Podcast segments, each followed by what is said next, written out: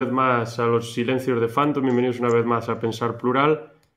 Y como nos toca hoy, hablamos la semana pasada, vamos a tocar el tema de, la figura de Jesucristo a lo largo de la, de la historia del cine, pero creo que mejor será hacerlo desde un punto de vista más general, comentando ciertas anécdotas y ciertas perspectivas que se van presentando en algunas películas, en vez de sumergirnos profundamente en, lo que sería cada una de las películas, porque ya entraríamos en otros aspectos que no serían, no darían cuenta realmente de, de la figura de la figura de Cristo, sino que tendrían que ver con aspectos más técnicos, como dije. Para ello, pues tenemos a, a nuestros tres invitados de lujo, que son Daniel Gorostiza, David Caride y de Fanto. Muchas gracias por estar con nosotros y bienvenidos.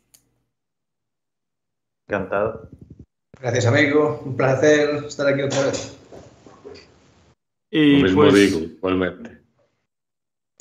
Pues podríamos ir empezando pues comentando las películas a lo mejor que tocan la figura de Jesús desde un punto de vista más histórico. ¿Cuáles creéis vosotros luego, por ejemplo, podemos comentar las que tocan esta figura desde un punto de vista más satírico y más burlón, que ya se me ocurren unas cuantas ahora mismo. Ahora mismo tengo dos en la cabeza. Pero desde y son muy buenas, la verdad, me gustaron las dos mucho. Pero desde un punto de vista más histórico, ¿cuáles creéis vosotros que son las que tocan esta figura? A ver, yo si me permitís, para empezar por el principio, recomendaría una película que no habla directamente de Jesús, porque la película en inglés creo que se llama The Nativity Story, en español se llama La Natividad, pero que está relacionada directamente con su historia, aunque Jesús solo aparece al final de, la historia. Es una película de, eh, espérate que te lo digo, pero creo que del 2006, sí, no me equivoco, y, y básicamente pues una historia que la mayoría de la gente, por lo menos en Europa y en América, conoce, pero no tan al detalle, que es la historia de María cuando conoce a José. De... Ah, sí, sí, sí. Ángel que, que está embarazado, que le viene el ángel y le anuncia a María que está embarazado del Espíritu Santo, los problemas que tiene, que José al principio pues duda, ¿no? Pues el hijo no es mío, ¿cómo va a ser Dios? Esto es que me he engañado con otro, toda esa historia, ¿no? Y concluye al final con la parte que todos conocemos de en el portal de Belén, ahí María pariendo. Y aparte de, de lo interesante, yo creo que es que te cuenta, la es más la historia de María que la historia de Jesús y todo eso, que es un personaje eh, importante en la historia, pero del que no se habla mucho. Y otro detalle en el que ya, si acaso, entraremos más a fondo cuando hablemos de otras películas, que de esta película me gustó mucho, es que los actores sí parecen, lo que generalmente no es así, siento decirlo, sí parecen de la zona en la que ocurrió esto. O sea, la mm, actriz que hace de María tiene la piel morena, tiene el pelo oscuro. San José lo interpreta Oscar Isaac, que bueno, es conocido por sus pelis de Star Wars y ahora tiene una serie de Marvel, que también parece de, la zona. Y hasta el ángel, pues tú lo ves y no es el típico ángel rubio y de ojos azules. El ángel también es de piel morena y tal. O sea que aparte de la historia en sí que es interesante, a mí también lo que me parece interesante es que por lo menos una película pues refleja la zona ¿no? Mm, con, gente que, parece de allí. Quiero decirte, muchas de las películas que vemos de Jesús o incluso Benur y todo el rollo, la película puede ser fantástica, si yo no digo que no, pero claro, tú dices, Hombre, judíos pelirrojos a lo mejor, pero en aquella época judíos rubios con ojos azules, pues yo diría que si lo sabía eran dos. Sí, eso me, parece, por ejemplo, en la película de la última tentación de Cristo de Scorsese, la película a mí me encanta, me parece que es una genialidad, pero creo que el error fundamental de él es que los protagonistas, solo los protagonistas principales de la mm. película, son prácticamente todos rubios con ojos azules. Y, hombre, pues sí, lo que dices tú, a lo mejor había alguno, pero mm, raro. Y me llama la atención sobre todo en esta película que, aunque esta no es una película histórica ni nada por el estilo, sino que es completamente intimista, subjetiva, está basada en una novela de un escritor griego, que tengo aquí apuntado, Nikos Kazantzakis, se llama, escribe en el 52, y es pues un punto de vista completamente personal que se da sobre la figura de, de Jesús. Pero mira, desaparecí, ahora vuelve a aparecer. Oh, un evento bíblico. Pero la voz sigue ahí, ahí está. Pues eso, se da esta perspectiva completamente intimista, personal de, de, lo que sería Jesús, pero aún así que se coloquen todos estos personajes principales, que son cuatro, cinco, seis, no sé exactamente cuántos, que se tenga un aspecto completamente occidental, y no solo occidental, sino centro europeo prácticamente, destaca demasiado con respecto al resto de personajes que son tienen un aspecto el de la zona, concretamente. Incluso más morenos de lo que podríamos pensar que serían los, los habitantes de Israel en ese momento. Y esto, claro, es lo que le otorga para mí un punto negativo a la película también es cierto que Scorsese es un director pues, que trabaja en Hollywood, lleva ahí varios años, es americano, y los actores que él mejor conoce pues son los americanos. Entonces a lo mejor pues prefiere esos actores que otros porque sabe mejor cómo ellos trabajan. Pero bueno, esto es casi anecdótico también. Luego hay otra película que, bueno, de la última tentación de Cristo hablaré luego un poco, porque tiene ahí aspectos a destacar importantes que se llama Ryzen, que yo vi no hace mucho, del 2015 o 14, una cosa así. Y creo que se llama Ryzen, no, no me acuerdo ahora bien. Y como que cuenta un poco el proceso por el que los apóstoles pasan después de la muerte de Jesús. Proceso que yo creo que se cuenta en los hechos de los apóstoles, si mal no recuerdo. Cómo son, bueno, también en, en los evangelios, cuando se cuenta que los apóstoles no se creen que Jesús va a resucitar, y están en un estado mental curioso y a tener en cuenta en el que están dudando constantemente de si realmente Jesús era el Hijo de Dios, porque ellos se encuentran con que de repente lo crucifican y un tío que no resiste nada y que no hace absolutamente nada y ellos se quedan pues, pues este es el Mesías, pues, pues vaya timo, ¿no?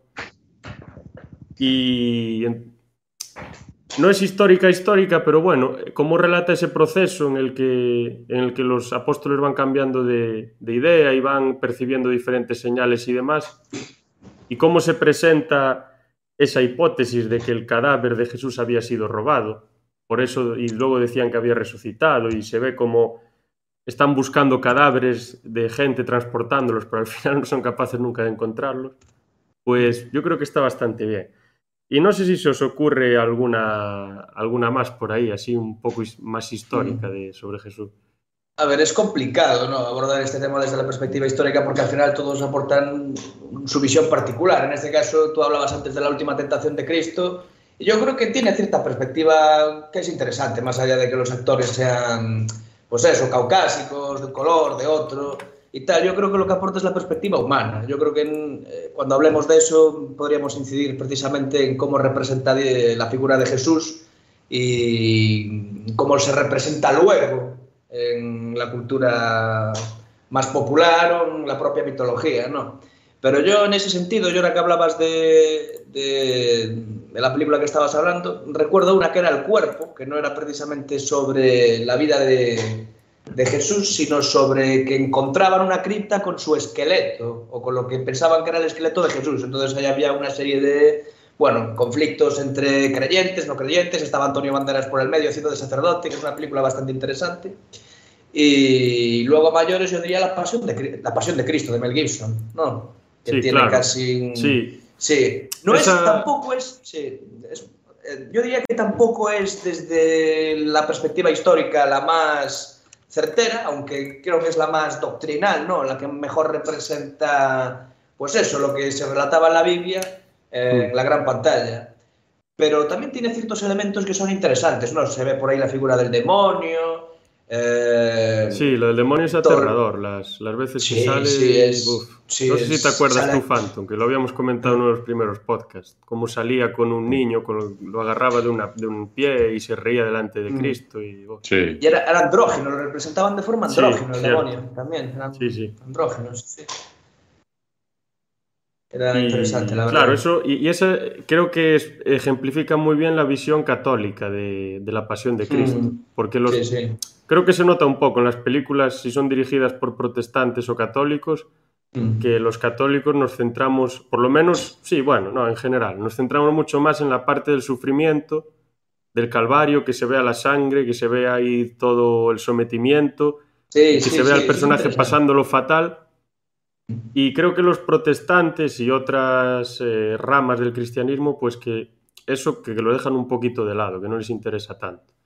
Por ejemplo, en la última tentación de Cristo, del 88 de Scorsese, es que es una oda al, sufrimiento catolicista, o mm. sea, es constante sangre, latigazos, se clavan los clavos, eh, bueno. Pero yo creo que en, esa película en particular está el concepto de la culpa, ¿no? Es eh, como que el tío siente culpa, incluso con, la propia relación con María Magdalena y tal. Y que el mayor sufrimiento que tiene Jesús en ese momento es un sufrimiento que tiene en el interior, o sea, no es tanto la lucha el conflicto externo. De, claro, sí, esa es la, la, historia, ¿no? Pero a mí me gusta esa peli porque lo representan como una persona normal, ¿no? O como una en, la de, en la de Scorsese, dices. Sí, y ah, curiosamente hay una, una, movida que Scorsese decía que cuando era joven, antes de dirigir su primera película, no sé si fue El tren de Berta o, o dirigió alguna antes, el tío quería ser sacerdote y se lo quitó de la cabeza. Pero es curioso, ¿no? Porque al final, digamos que todo, hablan, sobre todo en la figura de Jesucristo, se ve muy representada en gran parte de sus películas, ¿no? Por ejemplo, eh, pensando en Taxi Driver. Taxi Driver tiene al final una muerte y resurrección.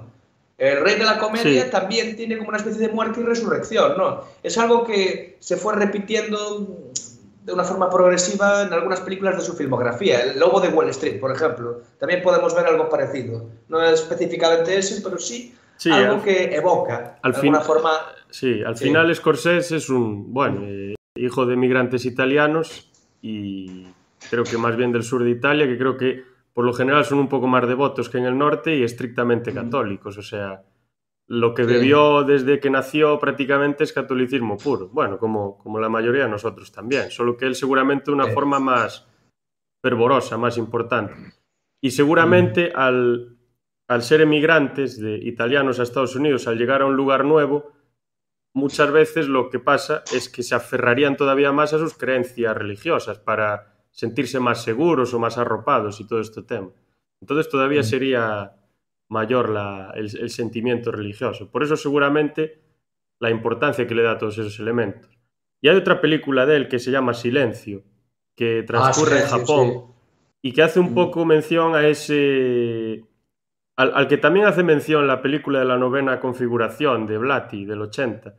Ese es incluso alguna de Berman, no sé si hay alguna que se llama El Silencio, una cosa así, que hace eh, referencia a que Dios es sordomudo, ni escucha ni habla, o sea, no da señales, no hace absolutamente nada. Y creo que sé cuál dices, la, eh, pero no sé el nombre ahora. Hay también una película que, es interesante, creo yo, a la hora de abordar la, la figura de Jesús, que es la película de, María Magdalena, que es del 2018, que, bueno, la protagonista Ronnie Mara en el papel de María Magdalena y eh, Joaquín Phoenix en el papel de Jesús. Y es interesante esa película por, precisamente porque aborda, digamos, la historia de Jesús, pero desde, desde la perspectiva de María Magdalena y un poco reivindica esa figura que dentro del cristianismo, y aquí católicos, protestantes y ortodoxos son iguales, han despreciado mucho, pero que sin embargo es un personaje fundamental en, la historia de, Jesús, que es el de María Magdalena. Y entonces, la verdad que es una película bastante interesante, recomendable tanto para aquel que tiene interés en estos temas como para el que no, pero sí es una, una perspectiva diferente. Por ejemplo, con el, hay una que a mí me gusta mucho, que es cuando se está hablando, hay, hay que ponerse a la época, en la época, quiero decirte, o sea, los judíos hombres en aquella época casi no hablaban con otras mujeres que no fueran tu madre, tu prima o tu mujer. Entonces, cuando Jesús se pone a hablar con las mujeres para transmitirles el mensaje, eh, casi un poco a María Magdalena diciendo, ¿qué pasa? Dice, es que, claro, lo que le estás, tú les estás contando no es algo a lo que ellos estén acostumbradas, ni están acostumbradas a que les hable un hombre, ni mucho menos pues a que les hable de redención, perdón y todos estos rollos. O sea, ellas están acostumbradas pues, a lo que estarían acostumbradas las mujeres en aquella época, que es castigo y obediencia, básicamente. Entonces, me gustó mucho esa escena, por ejemplo, por ese detalle de que, claro, que sí, que él va a pescadores, a los estos, a los otros, y les cuenta cosas, y, y ellos, pues, más o menos, pues, como aunque estén un poco fastidiados, como son hombres, pues pueden entenderlo, pero eh, va a decírselo a las mujeres y las mujeres dicen, pero ¿qué, no, qué estás contando a nosotros de, de, libertad y de tal y cual? O sea, nosotras no hemos visto eso en nuestra vida. Entonces, por esa perspectiva femenina de la historia de Jesús me, me, me gusta bastante esa peli.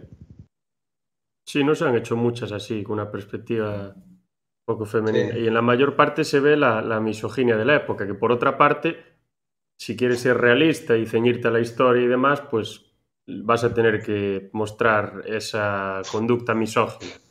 Pero bueno, se pueden dar diferentes perspectivas. También hay una película en la que, ah, en la de Dogma, por ejemplo, Dios es una mujer. Ah, se van dando, pero esta ya sí. es otra película más crítica, satírica y tal.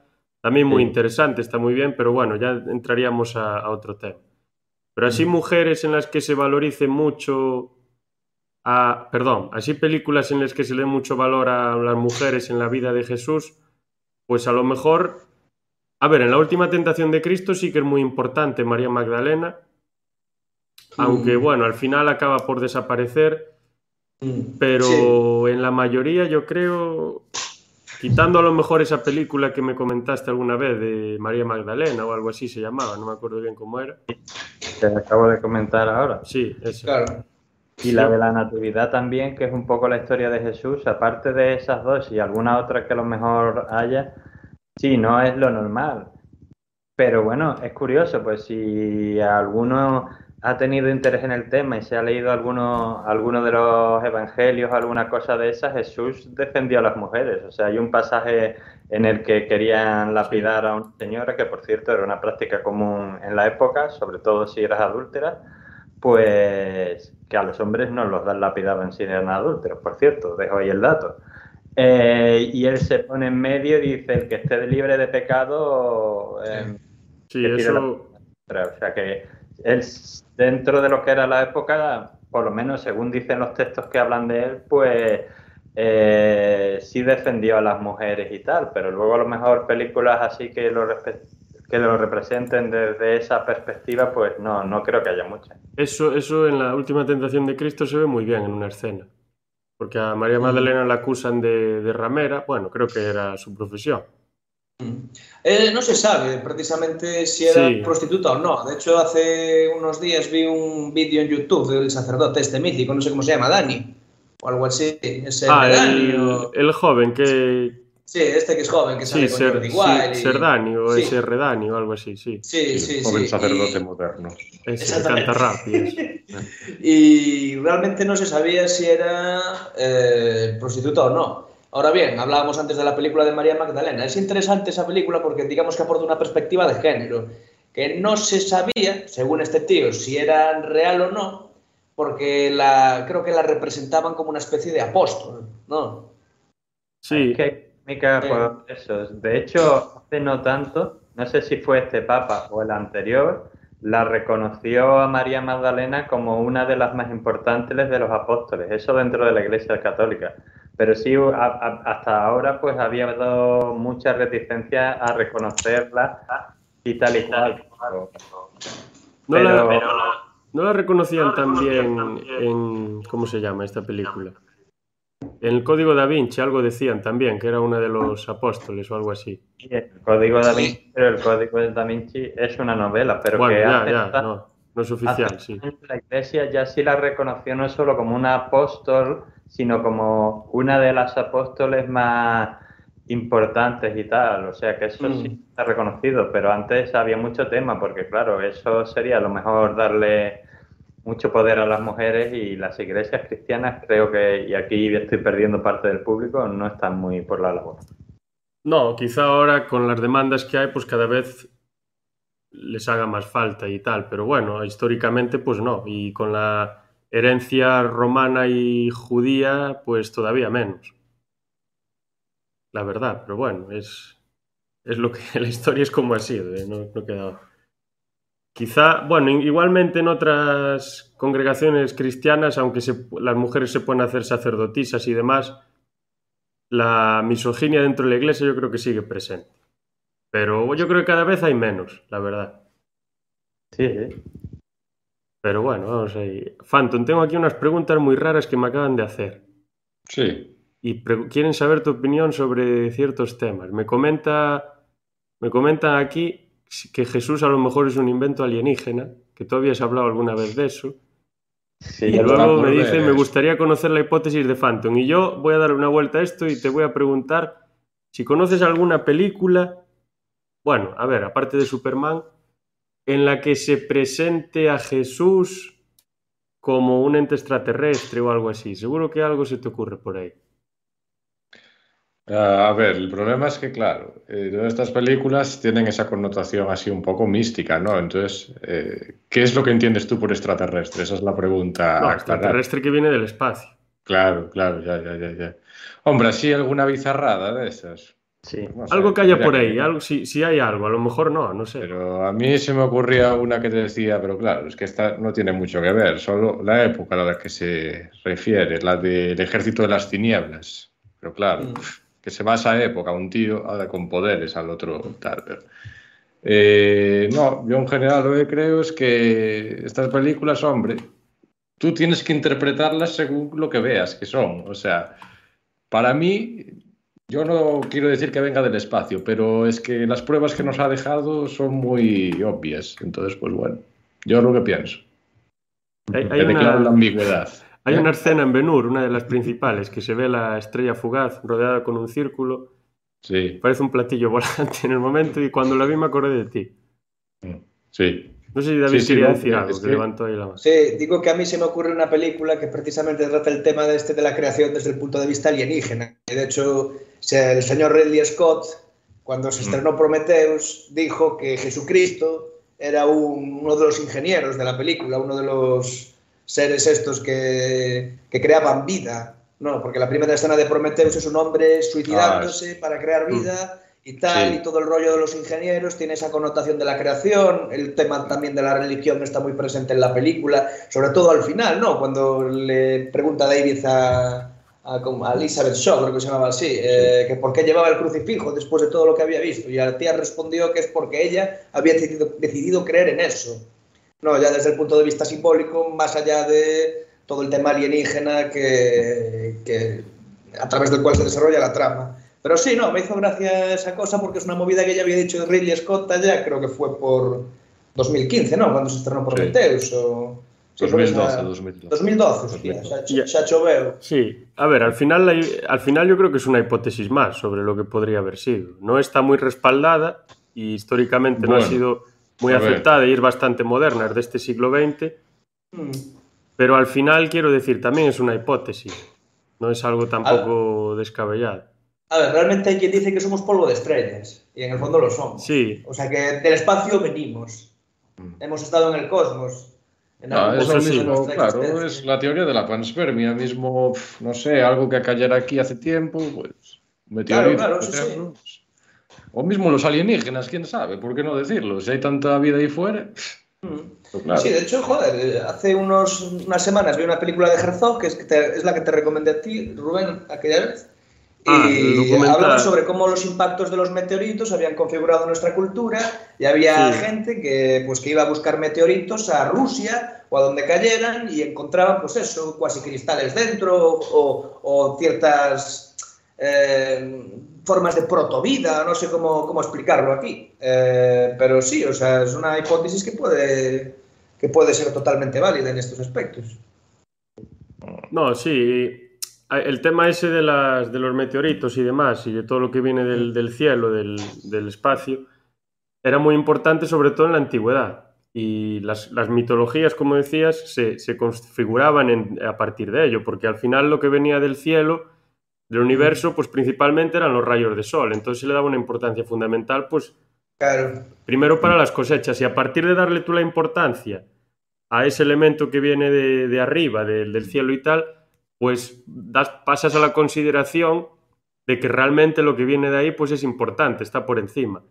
Y antes, por ejemplo, pues muchas armas de emperadores y gente así muy importante se hacían con el material que venía de los de ciertos cuerpos que caían en el en, el, en la tierra, del espacio. Por ejemplo, Creo que una daga con la que Tutankamón fue enterrado se hizo con un metal proveniente de un meteorito que había caído cerca de, de donde él vivía. Y era una daga, pues que, bueno, un material tan, tan diferente que al final pues la empezaron a analizar y descubrieron esto, que esas proporciones de metales no se podían dar en la Tierra, que tenía que haber venido del espacio. Y luego tenemos la, la cava, esta piedra negra de los musulmanes, a la que adoran desde hace, bueno, desde incluso antes de que existiese el Islam, sí, no, porque era un espacio era... donde estaba Abraham o no sé qué historia. Y eso realmente es una piedra que cayó de... Sí. Se dice que es un, un, meteorito, que es una piedra que cayó Sí. del cielo. De hecho, yo el otro día en el documental este vi que realmente la Meca es, eh, había sido el lugar donde antaño había caído un meteorito. Yo eso no lo había oído en mi Sí, vida. pues podría O sea, me haber quedé- sido la, la cava, esta piedra. Sí, Al final es una piedra así pequeñita. ¿no? Sí, sí, Está sí. dent- es- Sí. O sea, la piedra grande que vemos tiene dentro otra piedra pequeña, que es la, a la que adoran desde hace miles de años, pues cuando... Después de la época de Abraham, prácticamente, porque los, Mm. las religiones que había allí luego pasaron a judaísmo, cristianismo, islam, se mantuvo algo de politeísmo, aunque poco, pero desde antes de Cristo se, se le hace, ¿cómo se dice? Se honra esa, esa piedra, que es una simple piedra, pero como cayó del cielo. Y esto pues puede tener mucho que ver con esa casi obsesión que tenemos de, de esos posibles alienígenas que puedan llegar. Incluso, claro, hay ciertos testimonios o ciertos relatos de ciertas mitologías y culturas que leídos desde el prisma de hoy, que también es importante saber que estamos leyendo las cosas desde el prisma de hoy, pues parecen relatos de alienígenas. O sea, leemos algunos relatos de los Anunnakis o algunas cosas de estas, o vemos alguna representación con esas escafandras y así, y dices, a ver, estos tíos están describiendo marcianitos, o sea. Sí, claro. Pero el problema es ese que dije, que lo vemos desde el prisma actual, cultural, no desde el prisma de ellos. ¿O tú te acuerdas cuando hablamos aquella vez de la mitología hindú, las, ¿cómo se llamaban estas? Las vimanas y todas Ah, sí. esas cosas que usaban los dioses para volar. Claro, si los analizas desde el punto de hoy en día, dices, pues estos son naves espaciales, pero claro, eh, habrá que ver de qué punto de vista lo han analizaban ellos. Yo, Claro. si me permitís, y con el perdón de mi querido Phantom, eh, el único alienígena en el que creo que haya sido enviado para guiarnos, iluminarnos y salvarlo, cayó en Kansas en una época determinada y sus padres se llaman Marta y Jonathan. Pues es, es una lectura. Totalmente. Yo creo que esa lectura ya se hizo, ¿eh? Es una historia bastante parecida, ¿no? Sí, a ver, yo creo que es una lectura, o sea, hablamos de Superman, ¿no? De Kal-El, el Sí, mítico claro. Kal-El. Yo pensé que La te relación- referías a Phantom, no a Superman, pero. Ah, bueno. No, el alienígena lo tiene aquí el señor Daniel en su pueblo, por allí. No, el, el ¿cómo se llamaba? El penumbra. Ah, ese, sí. ese, el emisario. Sí, no, David, perdón. Ah, no, eh, no, quería decir que, claro, o sea, es una, un relato que se ha ido, digamos que, reformulando a lo largo de la historia. Yo creo que está muy enlazado con lo que, es- con lo que es también un poco el viaje del héroe, ¿no? Porque el último estadio de la viaje- del viaje del héroe conlleva que el propio héroe o el protohéroe tiene que morir para convertirse en otra persona, ¿no? Para convertirse en ese algo más. Entonces, quiero decir que el tema de Superman eh, es algo que está ahí y que yo creo que se representa perfectamente en la película de Man of Steel, porque yo creo que ya la simbología es, bueno, eh, literal. Hay un momento donde el tío aparece casi crucificado. Sí. Y con el rollo este de ten- tienes que salvarlos, tienes que convertirte en un ideal para ellos, tienes que hacer esto, tal. pues yo creo que está, está perfectamente reflejado lo que es eh, la historia de Jesús. Incluso eh, la propia historia de Superman, Superman muere y resucita. Sí. Yo no O sé si os acordáis de una película de no hace, igual hace 5 o 6 años, que se hizo de Batman contra Superman, Sí, exacto, exacto. en la Sí, sí. que, que es bastante larga. Yo lo fui a ver al cine, me acuerdo. Hay una escena en la que el ex Luthor, que sale con mucho pelo, algo que me llamó bastante la atención, Mm. pues eh, tiene un cuadro con unas representaciones de unas divinidades y empieza a explicar, no me, no me acuerdo exactamente a quién, cómo funciona un poco el- la jerarquía en el mundo, ¿no? Dice que los dioses son los que guían, que Superman tiene que ser uno de ellos, una cosa así. Sí. Y ahí hace, o sea, hace una, repre- una referencia directa, una representación directa de lo que podría ser. Mm. Sí, sí. Y, hombre, realmente la historia, salvando pues muchísimas cosas, tiene mucho que ver. La gran diferencia, quizá porque lo piden más nuestros tiempos, que piden acción, sea que Superman usa la violencia para defender a la humanidad. Aunque no Mm. una violencia desmedida, aunque en algunas Sí. películas y algunos cómics se le va la cabeza, como en una que vi no hace mucho, no me acuerdo el nombre. Daniel seguro que sabe el nombre, yo no me acuerdo ahora. Ah, sí, la de injusticia, pero eso es un mundo para. Sí, bueno, pero no es, no es normal que le pase, pero bueno, le puede pasar. Entonces yo la principal diferencia la vería, la vería allí. Mm. Bueno, aún así, yo creo que Superman tiene un, un código que le hace no matar, aunque en Man Sí, eso llega sí. un momento donde Como, se vea obligado, y, pero él lo sufre y sufre hasta cierto punto, no sé, la culpa de, de haber hecho eso. Pero bueno, eh, yo creo que sí, que es que aunque se le vale un poco ahí de las manos a veces, pues eso, yo creo que se engarza mucho con lo que es el, el héroe tradicional contemporáneo, ¿no? La figura de Jesucristo El- el- y por sí, ende la de Superman. Sí. la figura del Mesías, podríamos decir. La figura del Mesías, sí, exactamente. Sí, totalmente. Es, es un mesías, de hecho, en cierta forma y tal. eh, Y además todo el rollo ese de que lo mandan a... Porque básicamente si eh, en los cómics como en las películas, Superman directamente podría someter la Tierra y decir, y aquí se hace mi voluntad y ya está. Y pocos podrían open- Mm. oponerse a él. Y sin embargo, no lo hace. Sin embargo, supuestamente lo que hace es pues dar ejemplo, guiar, inspirar, todo ese rollo. O sea, es un poco el tema mesiánico. Si, si tú te crees la historia de Jesús, supuestamente Jesús es Dios hecho hombre. O sea, Dios mm, puede hacer lo que le da la gana, puede hacer y decir directamente y ahora vosotros vais a ser ah, mejores personas y los hace buenas personas, pero digamos que como cree en la libertad, el libre albedrío y esas cosas que a Rubén le gustan mucho, pues lo que hace es inspirar supuestamente, lo que hace es dar un, un ejemplo y decir, pues por aquí está el camino, pero no dice, "Mm, volveros buenos. Sí, ahí tienes la... Ahora que hablabas de eso, se me ocurre el ejemplo de, de cuando a Jesús le hacen alguna fechoría o incluso cuando lo van a condenar y lo quieren detener, que él no reacciona violentamente, ni se resiste, ni hace que Dios actúe, ni nada, sino que se deja capturar y no pone ninguna resistencia. Y eso sí que veo la similitud con Batman, o sea, con Superman, perdón. Sí, Mira, tengo sí. Batman en la cabeza siempre, hasta cuando no quiero hablar de él lo, lo menciono. Sí, incluso el hecho de que tenga dos padres, porque al final Superman Sí. tiene el padre, eso, Llorel, Llorel, no, se llamaba Llorel. Sí, aparte la referencia, el, el Y- él, este... Claro, el él, exacto. significa- y luego tiene el, Dios. el- a Kent, el padre que tiene, ¿cómo se llama el padre de la Tierra? El padre terrestre, Lo terrícola. dijo antes Daniel, no me acuerdo. Jonathan. Eh, Jonathan Kent, eso, exactamente. Y hay otro detalle, además, si ya nos ponemos así, tanto la madre de Jesús como la madre de la tierra de Superman son, entre comillas, vírgenes, porque ninguna, digamos, lo parió. Entonces también está ahí esa cosilla. Es verdad, sí, totalmente. Y la cosa es, cuando Superman muere, antes de resucitar, se encuentra su cuerpo, se sabe dónde está. Ahí ya sería demasiado. Mm. A ver, según la Liga de la Justicia de Zack Snyder, lo desentierran con nocturnidad y alevosía Cyborg y Flash. Y Aquaman y bueno, toda la tropa esta. Sí, sí. Que por cierto, peli interesante, ¿no? Porque antes hablábamos de que Superman iba a ser un ejemplo para la gente y tal, pues hay una línea argumental que nunca se, seguramente nunca se desarrollará, porque al fin y al cabo esa película no es canónica dentro de ese universo que se ha montado. Aparte hay dos, ¿no? En la que, ¿Eh? Está la del director y la otra. Claro, sí, yo creo que la buena es la de Zack Snyder, la que dura cuatro horas. La del director, sí, no está mal. Sí, que se ve la- la- Hmm.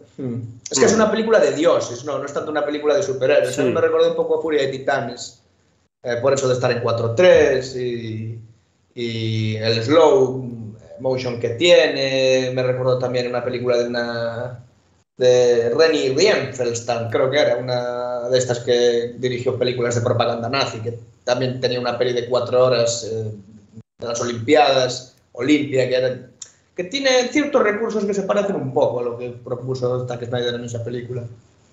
Sale el Joker ahí rarísimo en una- un par de escenas. Sí, el de Jared Parece- Leto. Parece un monstruo. Sí. Y antes hablabas de Injustice, la peli esta que viste antes, Sí. y realmente había como un arco argumental, que es lo que estaba diciendo antes, que, nun- que no se desarrolló, porque evidentemente esa línea la cortaron desde Warner Bros. Pasa como con los evangelios, ¿no? Claro, claro, sí, sí, los apócrifos o como se diga, Sí. eh, los que no son canónicos. Eh, em, pues eso, que desarrollaba el tema de que Superman iba a ser el gran villano de la función. Eh, pero claro, eso, pues sabe Dios si algún día saldrá a la luz.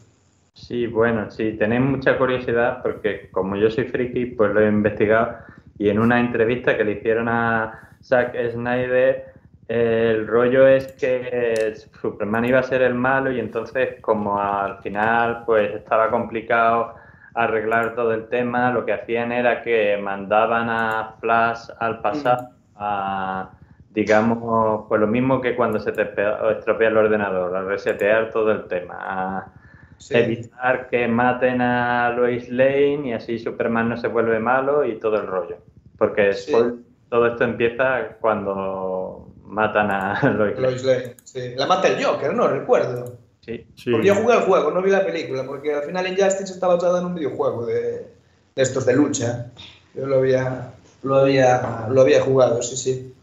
Interesante. Bueno, y ahora damos un giro radical y volvemos a una de las vamos a dirigirnos a una de las películas creo más importantes de casi de la historia del cine, que ganó una barbaridad de Oscar, no sé si 13, que es del año No, 59, no sé si sabéis de cuál estoy 11. hablando. 11. Once, O sea once. que tuvo muchas. 11. Sí. Ben-Hur, que se llama la película, que la vi hace poco, la, la compré en Blu-ray y me pareció una barbaridad. Mm. Impresionante la, La- carrera de las cuadras. La música es Sí. increíble, la, la batalla de las cuadrigas también. A mí me parece que está, mira, cuando vimos el, creo que era el remake, ¿no? Este que echaron en el cine. Que no está mal, ¿eh? No está mal. A ver, no, No está, está mal, mal. pero no es lo, no es lo mismo. No Pero está- llega a lo que es la otra, pero no está mal. Está muy por debajo de la otra. ¿eh? O Sí, sea, de sí. la Pero de las bueno. cuadrigas es mucho mejor la de la antigua. Sí. La de la Es que-. Porque es que la, la antigua es real, creo. Es real eso. Lo, Y la no es nueva CGI, no. o sea, es, es que lo hicieron de verdad. O sea, eso se nota. Pero y tiene un enfoque diferente. Mm. Porque en la antigua, a la relación entre Mesala, creo que es el romano, y Yuda Benur, Sí. se le da importancia, pero no se, le, no se centra la película en eso. Yo creo que se centra más en la relación de Benur y en, y en su proceso psicológico de convencimiento de, de cómo hay que hacer las cosas, cómo hay que dejar la guerra de lado y la venganza y demás, y, cómo, y en su relación con Jesús y en la, en la aceptación de su mensaje. Y en la nueva creo que el núcleo central es la relación entre los hermanos, que se les dedica muchísimo más tiempo. Mm. Sí, En, la vieja una- se le dedica muy poco, o sea.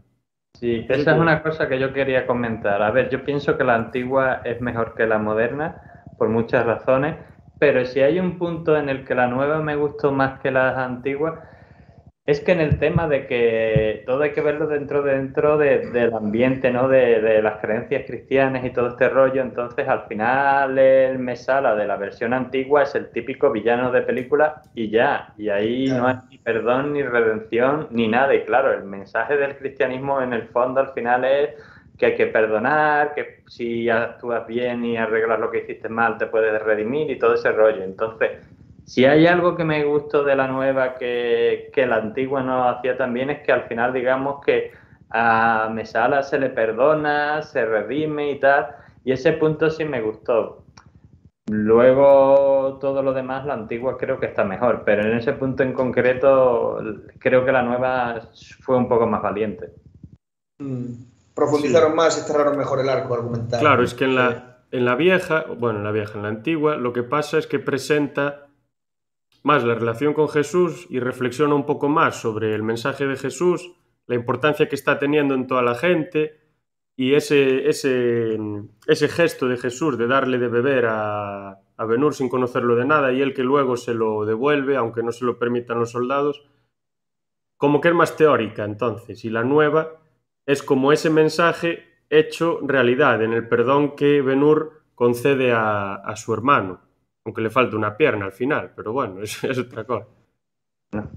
Y claro, por ejemplo, la, es que en la antigua se acaba la carrera de cuadrigas y la relación entre los hermanos se acabó. Mm. Le ganó, consiguió su revancha y se acabó.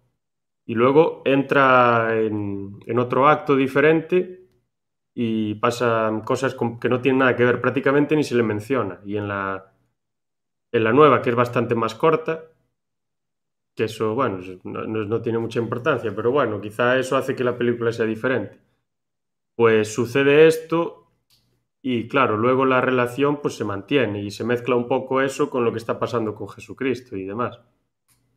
Y bueno, son, a ver, obviamente en rasgos generales sí, la, la antigua yo creo que la supera. Y lo que supuso en el cine es que es una, es demasiado, o sea, es, una película demasiado importante, es casi en, en la historia de la humanidad, o sea, es un antes y un después.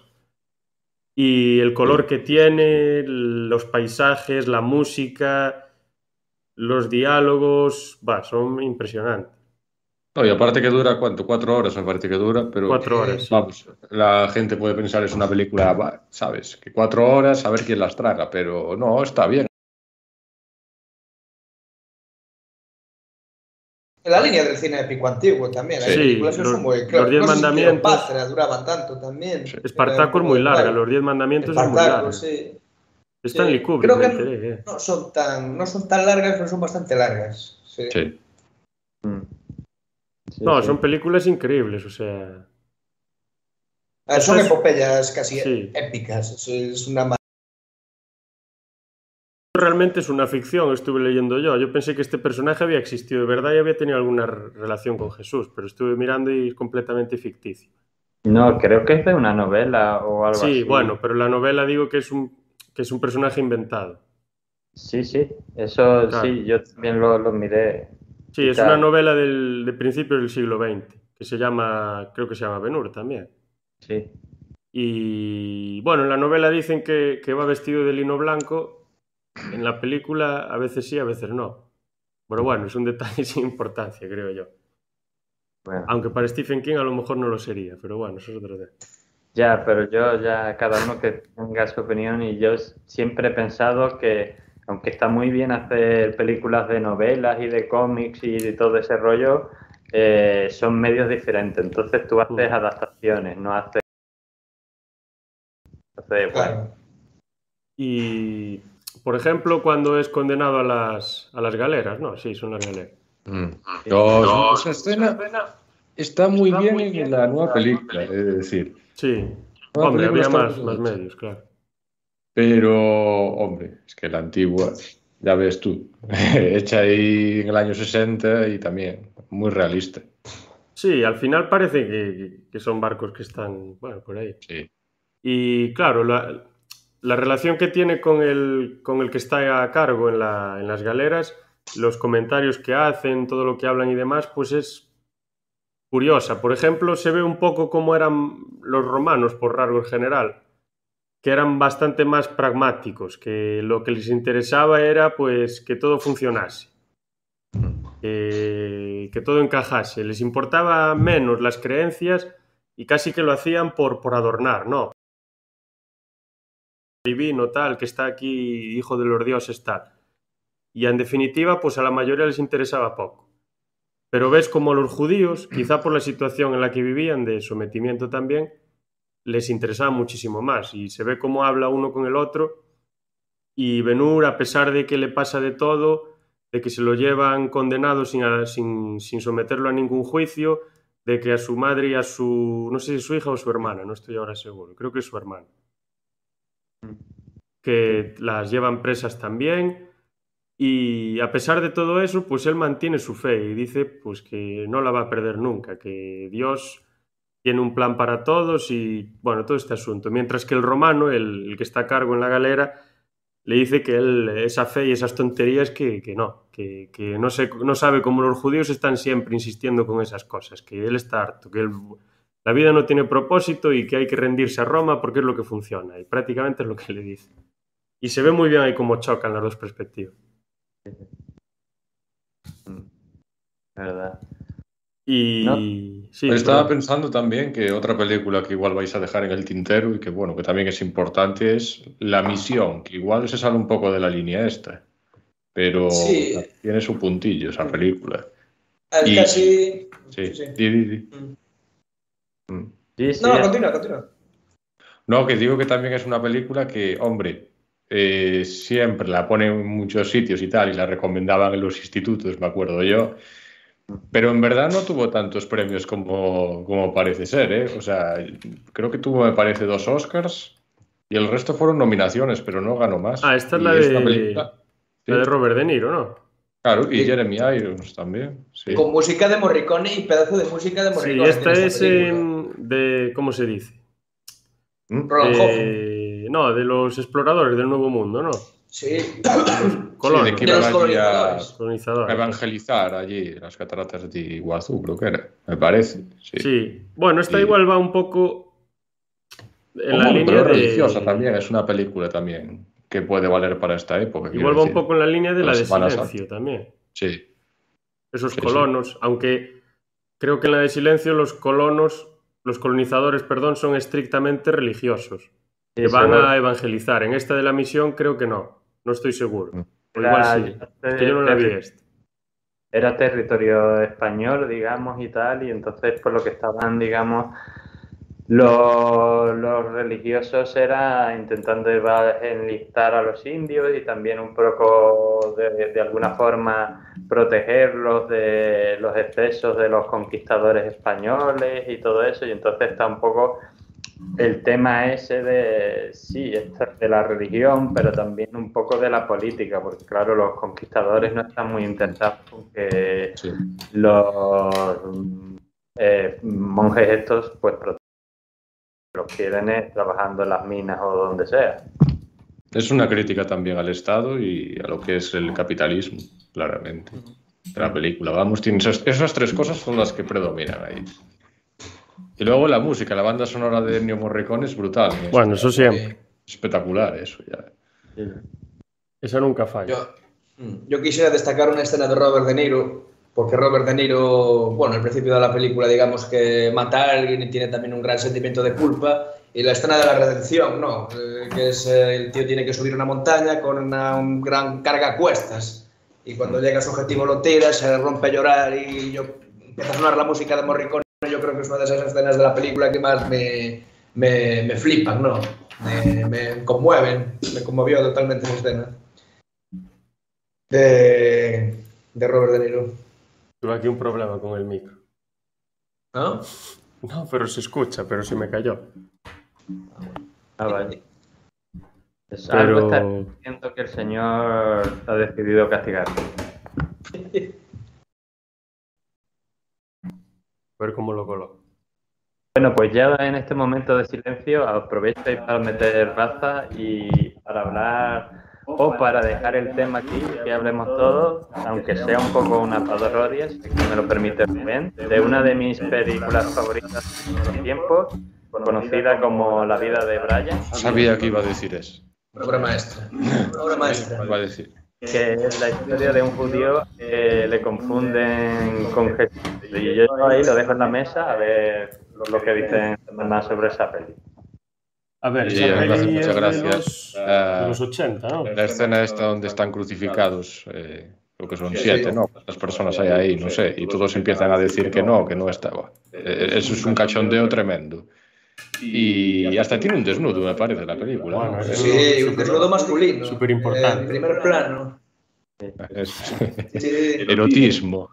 exactamente. A ver, en la época iban casi desnudos, la verdad, pero bueno. Ah, Hombre, como sátira está bastante bien, la verdad.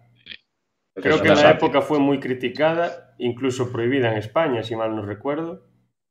Bueno, eh, creo que se estrenó eh, a, pri- a principios o a finales de los, oche- de los Pero la 70. película no sé es del 70 y muchos, y luego en España igual llegó en el 80 o en el 80 y algo. A ver, la peli es del 79, pone aquí. Mm. Sí. A mí me suena que fue censurada, pero... Y luego llegó... do- No sé cuándo llegaría, pero no estoy seguro tampoco. Hombre, es posible. Es que esa peli toca muchos palos. Ya no es que solo le da palos a la religión.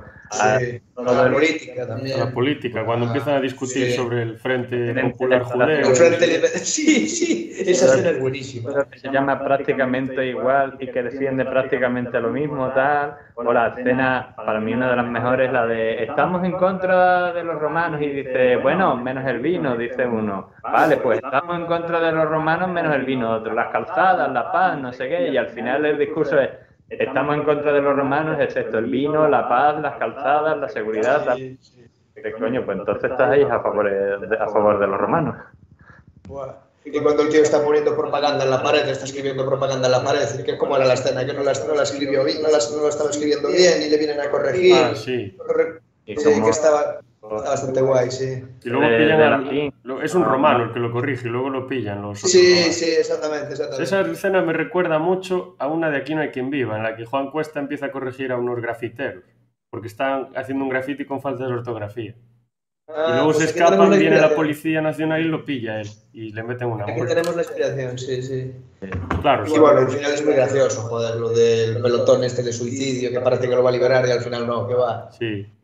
Eh, y, bueno, todo el rollo de los seguidores también, que yo creo que es un mensaje que está bastante actual hoy en día, ¿no? Lo- el líder autoritario y sus seguidores y todo eso. Además, yo qué sé, el pobre protagonista de esta peli, Brian, realmente vive una desventura, ¿no? Vive de, un lado a otro, va de oca a oca y tiro porque me toca de desgracia en desgracia, de cosa rara en cosa rara. Es muy, es muy, muy, muy curiosa esta película como digo, es bastante, bastante actual, ¿no? Porque también Sí. toca temas feministas, ¿no? Y no sé si incluso LGTB, puede ser. Toca algo de... Hay un, en un momento que un personaje dice que se siente mujer o algo así, Sí, exacto, exacto, exacto. y, empiezan a decir una, una serie de chorradas relacionadas con eso. No me acuerdo bien cómo era, pero como que yo me siento pollo o cosas así, unas cosas muy raras. Hostia. Y claro, hoy en día ves a Peña que, que se siente gato y que finge ser un gato y cosas así, y te quedas "Ah, Esto ya estaba en la vida real. Fíjate, en el 79 ya lo sabían todo, ya sabían lo que iba a Sí. ocurrir. Madre mía. Sí, sí. Y luego sí, eso que dices de los, de los seguidores, eh, ¿qué iba a decir? Ah, que se ve como se dividen tanto, o sea, las sectas cuando Jesús muere, se forman un montón de sectas. Hay tres principales, eh, una era en Alejandría, otra era en Grecia y la otra era en Israel, me parece. Que son las que empiezan luego a escribir y a elegir un poco cuál es el corpus que luego se mezclará. Pero a partir, aparte de esas sectas, había sectas que eran judeocristianas, es decir, que mezclaban las, el judaísmo con el cristianismo. Luego había otras adaptaciones diferentes. Habría tantas sectas casi como pueblos. Y vemos que en la película, a modo de broma, con los seguidores de Brian y tal, pues se ve que cada uno interpreta las cosas a su manera y entonces que hay un montón de problemas. Y se ve sobre todo en eso de, del Frente Popular de Judea y luego estaba el Frente de Judea y el, el Frente no sé qué de Judea y al final no sabían ni lo que defendían, únicamente querían ser diferentes a los demás. Y eso históricamente ha pasado y sigue pasando. Sí, bueno, está de vigente Y actualidad. en lo que genera la- las grandes guerras que tuvimos en, por ejemplo, las cruzadas, luego tuvimos la- la- las guerras aquí entre católicos y protestantes, aunque quizá de trasfondo haya ot- otros, otros motivos, pero bueno, tiene mucho que ver. Sí, verdad. Y, Pero y la, bueno, a ver, es, es un humor ácido, porque es un humor británico, pero Mm. le queda bien. El- los americanos tienen un humor un poco diferente, pero El británico es el, yo creo que es el, es como un martillo, o sea, no deja títere con cabeza, es critica absolutamente todo y se burla absolutamente de todo.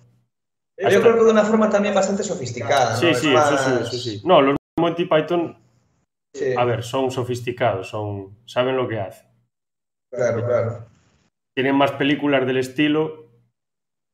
Hombre, el rey Arturo, ¿no? Era, Sí. Y los caballeros de la mesa. Sí, ese es un clásico. Tienen una serie incluso, El Circo Volador o algo así, una cosa así se llama la serie. Mira, sí, mira que, creo que el eh, mira que el Circle es como un cortometraje o algo así. Tienen, es que tienen el, el- hay uno que es el- algo del Circo Volador en la Mm. que hace un burla a los banqueros que los ponen ahí con la nariz larga y bueno, ya sabemos cómo. Mm. Y luego hay una serie, un montón de episodios que yo creo que se llama The Flying Circus o algo así.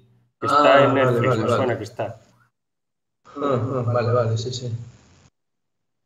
Sí, no, son, para mí, la verdad, son geniales. Y yo creo que este tipo de películas, incluso aunque uno tenga una mentalidad rígida, religiosa y tal, yo creo que Mm. incluso le hacen falta para, para valorar más sus creencias, para analizarlas y realmente pensar cuáles son sus carencias y todo esto. Aunque bueno, seguramente esta gente no piensa así, que dirá que es toda una ofensa y todo este tema.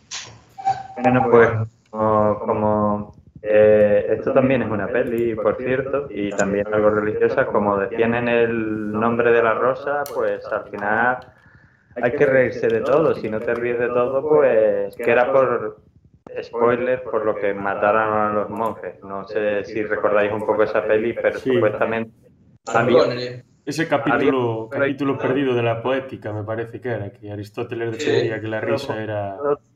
y tal, y donde decía que se podía uno reír de todo, y claro, entonces si te puedes reír de todo, te puedes reír hasta de Dios, y entonces los monjes pues no podían permitir eso, y entonces el libro sí, no sí. nadie. Pero al final, pues bueno, no decimos lo que pasa en la película, pero bueno, un poco el mensaje es ese, si no te puedes reír de todo, ¿de qué sentido tiene reírse? Un poco, a lo mejor.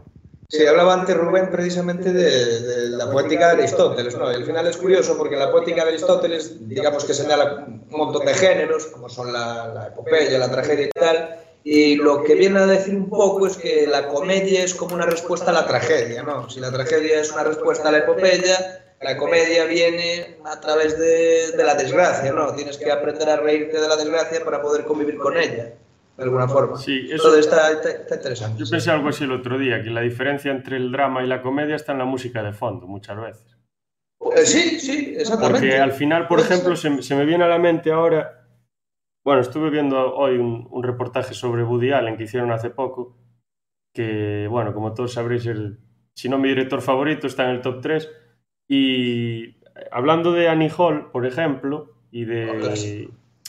Se, se mostraba que había lecturas de que la película era un drama total por la visión pesimista que Woody Allen ofrecía de la vida y por todas las reflexiones que hacía, que realmente en una parte es un drama, pero por otra parte, como Woody Allen al hablar es gracioso y hace chistes y mete alguna música que parece así un poco tal, y como le quita mucho hierro al asunto, pues no parece un drama. Pero realmente la película, analizada desde un punto de Sí. vista general, es un drama. pues es completamente un drama, porque al final llega a la conclusión de que, bueno, es todo una mierda, tienes que vivir con esto, ríete lo que puedas. O sea, eso es una Sí. conclusión completamente dramática, como Bueno, pasa en que muchas otras películas. Sí.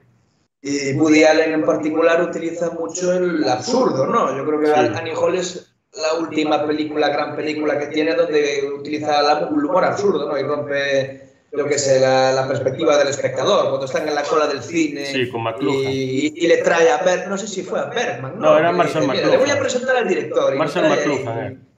Sí, era. Vale, vale, Sí. vale. Sí, señor. Que estaba el otro diciendo, sí, yo doy tesis sobre Marshall McLuhan y sus teorías, y dice esto, esto y lo Es otro. verdad, es verdad. Y de repente Sí, dice, sí. ojalá estuviese aquí. Y de repente aparece, se lo lleva y le dice, tú no tienes ni idea, no sabes ni lo que está diciendo. Eso es buenísimo. Pero sí. yo creo que el- la comedia al final, el, el humor y tal, que usaba mucho. Freud, usaba mucho Schopenhauer, Nietzsche y demás, Sí. yo creo que es una forma de también de respaldarse ante la crueldad de muchos eventos de la vida. Claro. Muchas veces soportarlos, porque si no, difícilmente se puede hacer. Y de hecho yo creo que incluso se puede de- podemos derivar el programa en lo que son los límites del humor y todo esto, pero no sé. Quizá dejar la puerta abierta para tocar el tema en el futuro. Sería interesante este tema analizarlo. Es muy interesante, sí, sí. Es muy interesante. Sí.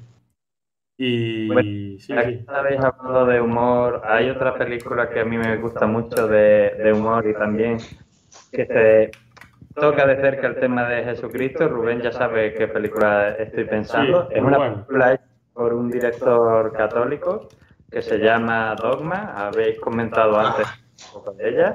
La de Dios es una mujer, Jesucristo es negro y, el, y hay un apóstol número 13 que es negro que lo han quitado de la Biblia por negro. Eh, eh, no sé, esa película me parece muy divertida. Además tiene cosas, Sí. tan- o sea, la, este es el único spoiler que voy a hacer y es pequeñito. La, la salvadora, digamos, la descendiente de Jesucristo en la tierra, trabaja en una clínica abortista y con eso ya lo digo todo. Bueno, y la mítica imagen que tienen de Jesucristo creo que al principio de la peli, ¿no? Que, lo, que es así como...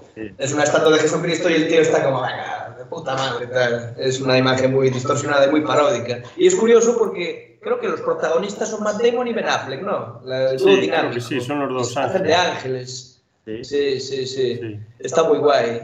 Y tienen ahí momentos así de... De perder la fe, ¿no? No recuerdo Sí, muy sabes, bien. esta, esta película, se lo dije a Dani muchas veces, me recuerda a la, de, a la serie de- y a la novela de Bad Omens, de, de Gaiman. Ah. Solo que en el caso de la serie y de, la, y de esta novela, uno es un ángel y otro es un demonio. En la de Dogma creo que son dos ángeles. Dos ángeles, pero luego hay un demonio que es el que, Sí. digamos, ahí lo voy a dejar porque si no spoiler, pero hay un demonio metiendo, metiendo manos. Sí, ahí toca un poco de todo. A ver, a mí me gusta la película porque, por un lado, tiene la risa fácil, es decir, hay uno de los enemigos que sale ahí que es un demonio hecho de caca, quiero decir. O sea, tiene ese tipo de... Sí, buenísimo, sí, sí. eh, me Bueno, encanta al que- final es una buena representación del Claro, demonio. dicen, "Eh, no me trajeron la asistencia, me cagaron. Pero luego tiene cosas así que, que son un poquito interesantes, un poco el mismo de lo que ha contado David, del Jesús así un poco paródico, el- que por cierto se llama, por si tenéis curiosidad, el Jesucristo colega. Eh, pues, pero lo que dice el obispo es que cuando lo presenta, dices tú, tiene parte de razón, o sea, dice, estamos acostumbrados a la típica imagen de Jesucristo sufriendo ahí en la cruz y tal y cual, y dice, y en realidad él vino a hablar del amor, del perdón y de todas esas cosas, dice, a lo mejor pues deberíamos recordar también más esa faceta que el tal, y por eso es, entonces, mezcla, digamos, un poco el humor así de sal gorda de, pues, un demonio de, de caca, a el humor a lo mejor un poquito más tal y es un poco toda la película va sobre sobre la fe de hecho sobre la pérdida de la fe sobre pues el mismo personaje de, de, de- de la descendiente de Jesucristo está en una etapa de, de- de crisis de fe y Mm. Sí, luego el tema de, de presentar a, a Dios como una mujer. entonces pues Uy, sí espera, que se Pero eso es jugar un poco con los bonos, porque realmente si tú te basas en lo que dice la religión, Dios no tiene sexo. Y sin embargo, si tú ves cómo lo representan los cristianos, siempre es un hombre y además un, un señor mayor, generalmente. Y además, generalmente un señor mayor enfadado. Y tú dices, ¿y eso por qué? Si aquí no dice que Dios tenga sexo. Entonces, un poco, pues si es un hombre, ¿por qué no puede ser una mujer? O de esas cosas. Igual que lo de Jesucristo negro. Yo creo que es una coña un poco al tema de el típico Jesucristo, como llamo yo, de película americana, Sí. Jesucristo pero Es Pues dice- curioso, es curioso que habléis del, del género de Jesucristo porque hay un tío que es- creo que es James Lacan, el que tocó precisamente el tema este de Lacan, el, el de la- psicoanalista, ¿te refieres? el psicoanalista, sí, sí, el, el continuador de Freud, ¿no? Planteaba que realmente hay un gran otro, que es la madre, ¿no? Y para Lacan, la madre es Dios, porque la madre es la que puede dar a luz, la que puede engendrar y generar vida, ¿no? Entonces es curioso porque para ciertos sectores del psicoanálisis se podría decir que la imagen real, no simbólica, que vemos en las representaciones como las películas y tal, de Dios, es una mujer. Sí, y si te lo paras a pensar, la, al final, la- cuando nos referimos a la, a la tierra, la naturaleza y demás, siempre es la madre tierra, Sí, la, madre madre. naturaleza y todos estos temas. Sí, el concepto de la madre, ¿no? Sí, Está por ahí tenemos- que hablábamos antes. Yo creo que históricamente tenemos la noción de que el macho o lo masculino está asociado con la actividad y lo femenino con la pasividad. Entonces yo creo que un poco tira por eso. Que siempre lo masculino, el padre y tal, eso es nuestra herencia. Es una herencia eh, cultural. Greco-romana y que pues, se ha ido desarrollando, es un relato que se ha ido, digamos, reform... continuando en el tiempo, pero que no es, un, no es un relato que se ajuste a la Sí. realidad, al menos bajo mi... A ver, re- realmente, si, realmente si, si nos ponemos estrictos, Dios no tendría que ser ni femenino ni masculino, como los ángeles Claro. tampoco son femenino ni masculino, son andróginos. Mm, Y Dios no es que fuese andrógino, es que estaría más allá de todo eso, primeramente porque su esencia es indescriptible, nadie lo vio, nadie sabe tal, y no tiene esos atributos humanos, está más allá de eso. Si nos ponemos teológicamente estrictos, y si hablas con un teólogo formado y tal en, en el cristianismo, catolicismo, protestantismo, lo que sea, te va a defender eso. La noción que tenemos, pues es la de que en parte aceptamos eso, de que Dios no es ni masculino ni femenino, pero al final, femenino, perdón, pero al final lo llamamos Él y Padre. Entonces decir, Mm. vale, no Claro, masculino ni concepto femenino, de- pero lo llamamos Padre. Sí. Pues no tiene mucho El concepto del padre, ¿no? El que pone las leyes, el que marca los límites que no se deben cruzar, como en el paraíso Adán y Eva les marcó lo de tú no puedes, no podéis morder esta manzana y tal. Sí, Claro. es una cosa que sí. Y al final, si Sí. dejas a los hombres que escojan las creencias de todos, pues van a Mm, tirar claro, por lo suyo. O sea, Mm, mm. Obviamente van a tirar por lo suyo. Porque hasta, hasta no hace mucho, pues las mujeres en estos temas, su, ah, su labor era residual, era anecdótica. O sea, de cada 300 predicadores que había, a lo mejor había una mujer. Sí. Y le hacían caso, pues quien se lo hacía. Entonces, si el macho configura las creencias, pues las creencias son las que las que lo representen a él. Claro. Claro. Son muchas, yo creo que es bastante complejo ese tema. Estamos analizando. Sí, yo creo que tiene mucha cosa que. Eh, Mm. O sea, la historia se, digamos, se desarrolla a través de pues, un género que tiene una hegemonía en particular. En este caso, en nuestra cultura, pues ha sido el hombre. Eh, quizá en otras... Oprimido no y opresor.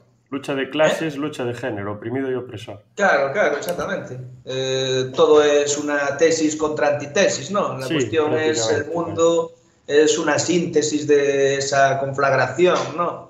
Y no debería ser así tampoco, pero bueno, eh, es lo que vemos Hay que todos llegar los días. paraíso ¿no? comunista y ya está. Sí, sí. pero bueno. No sé, quería decir algo, Daniel. No, no, no, está, está bien eso, ¿no? Yo, pues sí, estoy de acuerdo con vosotros. También depende de culturas y épocas, quiero decirte, cuando éramos paganos, pues había dioses y diosas, y luego vino el cristianismo y cambió un poco el tema, y, y en cierta manera quitó a la madre. En algunos territorios no del todo, porque la figura de la Virgen en el Mediterráneo, Sí. eso no es una diosa. Bueno, ese- es ese Madre. tema también de, de que el catolicismo casi es eh, un politeísmo. Pero bueno. Claro. Y El yo- ca- Perdón, dijiste que el catolicismo era politeíto. Sí, No por, la, por todos Sí. los santos que hay, que son como, Ah, vale, vale, vale. sí. son como sí, sí. adaptaciones de los dioses que había antes y se le ponen nombres de santos y se les cristianiza, pero realmente al que menos se reza en el catolicismo es casi a Dios. Se reza San Benito, San Pepe, San José, Sí, San, San Judas. Tadeo y... Sí, sí, sí. piensa eso, de hecho. Yo no es la primera vez que, que lo oigo.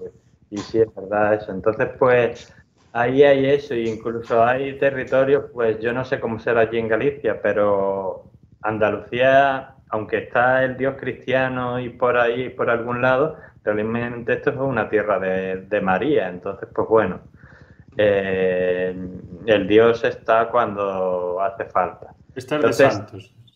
Hay, creo que es donde más santos hay en toda Europa. ¿Dónde? En Galicia creo que es el sitio donde más fiestas de santos y más gentilicios con santos hay en toda Europa. O sea, de María nada, todos santos, Santal, San no sé qué, San no sé cuál. Bueno, María pues Auxiliadora. Bueno, esa, pero esa ya es. Por si nos están oyendo nuestros amigos del, del cole. Eso ya son italianos que llegaron para aquí.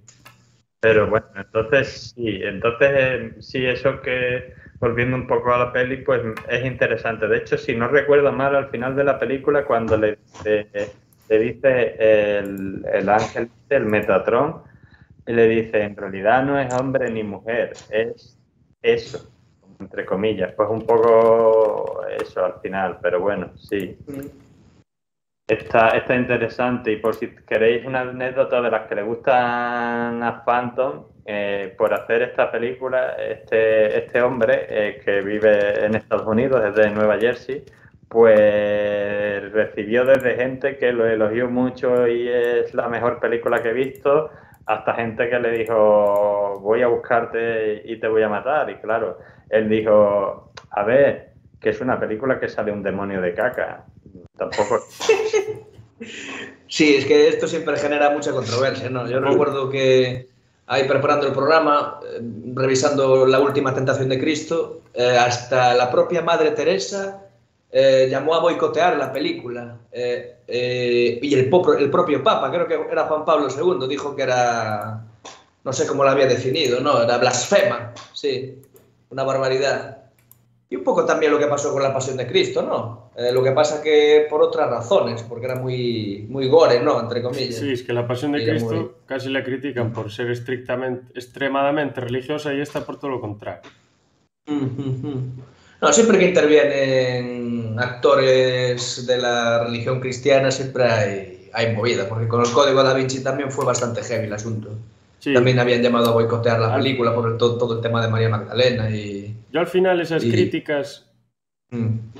las entiendo por una parte porque, bueno, uno tiene su forma de ver el mundo y pues considera, pues esto no me gusta, tengo todo el derecho a decir, pues esto es así, así, así. Pero realmente, por ejemplo, muchas personas que piden que se censuren películas o series o tal, me parece ir ah. demasiado lejos. Yo creo que, o sea, si no quieres ver la película, mm. apagas la tele. Si no quieres ver la serie, apagas la tele. Y ya está. A ver, a mí lo que me parece un poco grave es que, por ejemplo, creo que Disney eliminó, puso avisos de contenido por cosas, cortometrajes que hizo hace 50 años o así, cuando los subió a la plataforma esta de Disney Plus, o los recortó, los volvió a editar y tal, precisamente para ajustarse un poco a lo que son los cánones eh, culturales o ideológicos actuales. Y a mí eso tampoco me parece, me pare, eso también me parece un poco una censura, ¿no? Sí, o sea, pero final, es que al final es... Y Disney en sus inicios era muy racista. Tiene una película sí. que no quiere saber nada de ella. Bueno, ya. Incluso, aunque se la pirateen, yo creo que le da igual. Canción ¿Cuál es? ¿Cuál sur. es? La canción, canción del, del sur. sur. Claro, Esa película de Disney no quiere saber nada. No escuché, ¿cuál era? ¿Cuál era? ¿Cómo dijiste? Canción del sur. No, ni idea, no tengo ni idea. Sí, es.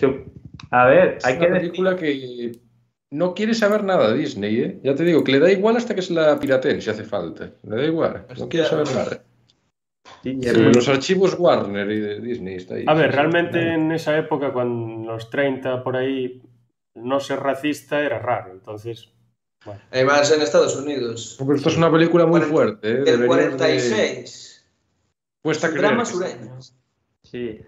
De hecho, la película eh, tiene la cosa de que el actor negro que sale en la película fue, creo, el primer actor negro en ganar un Oscar. Era honorífico, o sea, de caridad, como quien dice, pero, pero un Oscar al final y tal. O sea, que tiene esa curiosidad. Pero Sí, la película era racista, quizás no la más racista que se hiciera ese año, pero la película, pues digamos que tenía una versión muy paternalista de todo el tema de, de, la raza negra y tal, en plan de, bueno, sí, la esclavitud estaba mal, pero a esta pobrecita gente hay que ayudar.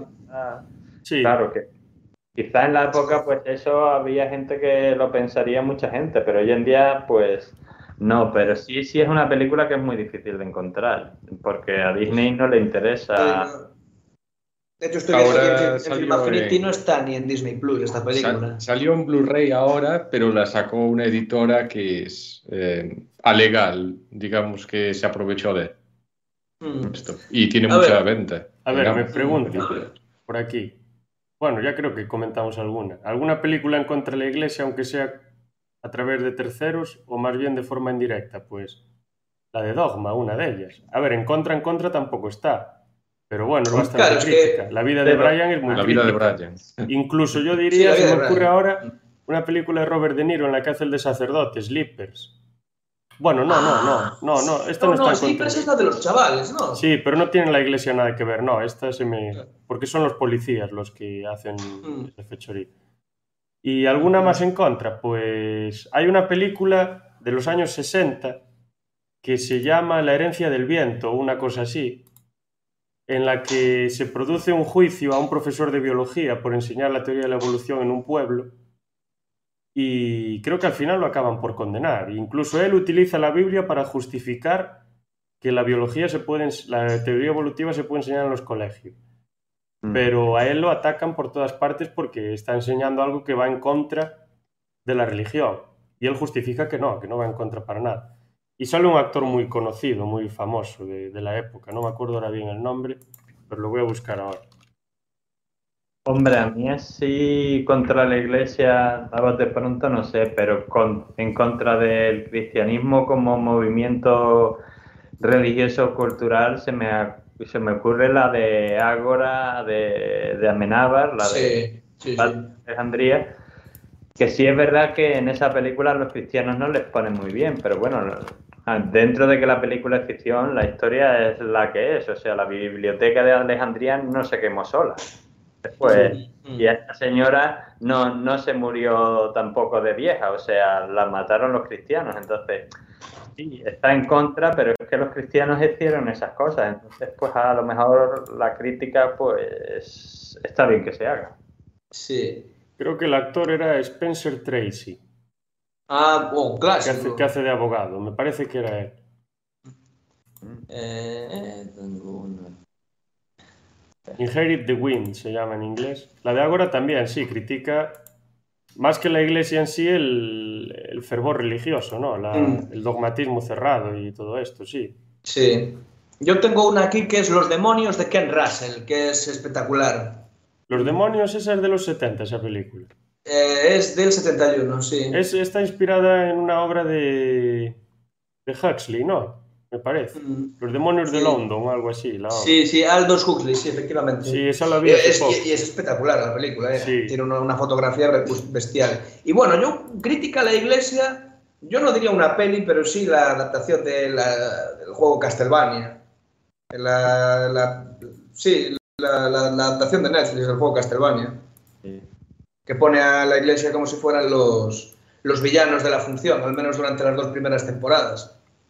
Y está Sí, interesante. en, en la del Exorcista, la serie que se hizo en el 2016 o por ahí, la mayor parte de los miembros de la iglesia, de la alta iglesia, están todos poseídos por los demonios. En parte es un poco una pequeña crítica.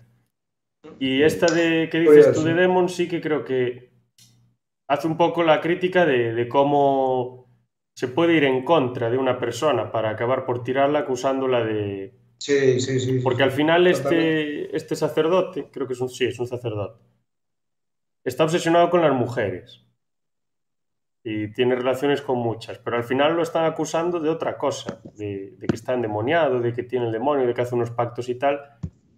Y él, claro, absolutamente no. Incluso se ve como el... ¿Cómo se llama? El, el verdugo, el que lo va a quemar en la hoguera, ¿no? Mm. que habla con él como casi arrepentido de yo hago esto porque me mandan, pero a mí esto pues... Pero es que al final a los judíos los nazis los mataban porque les mandaban también. Complicado. Sí, es curioso, ¿no? Sobre todo volviendo al tema de la figura de Jesucristo, Es ¿no? Que hablabas de ahora de, de los nazis y, y las ideologías, ¿no? Que lo, que lo interpretan, ¿no? El sacerdote este de YouTube, el padre Dan, ¿no? Se llamaba así. Decía que realmente la figura de Jesús se podía interpretar desde muchas perspectivas. Si eras un, un nacionalsocialista, podías ver en él el ideal de- del nazi, en el que te podías convertir. O podías ser el perfecto comunista también.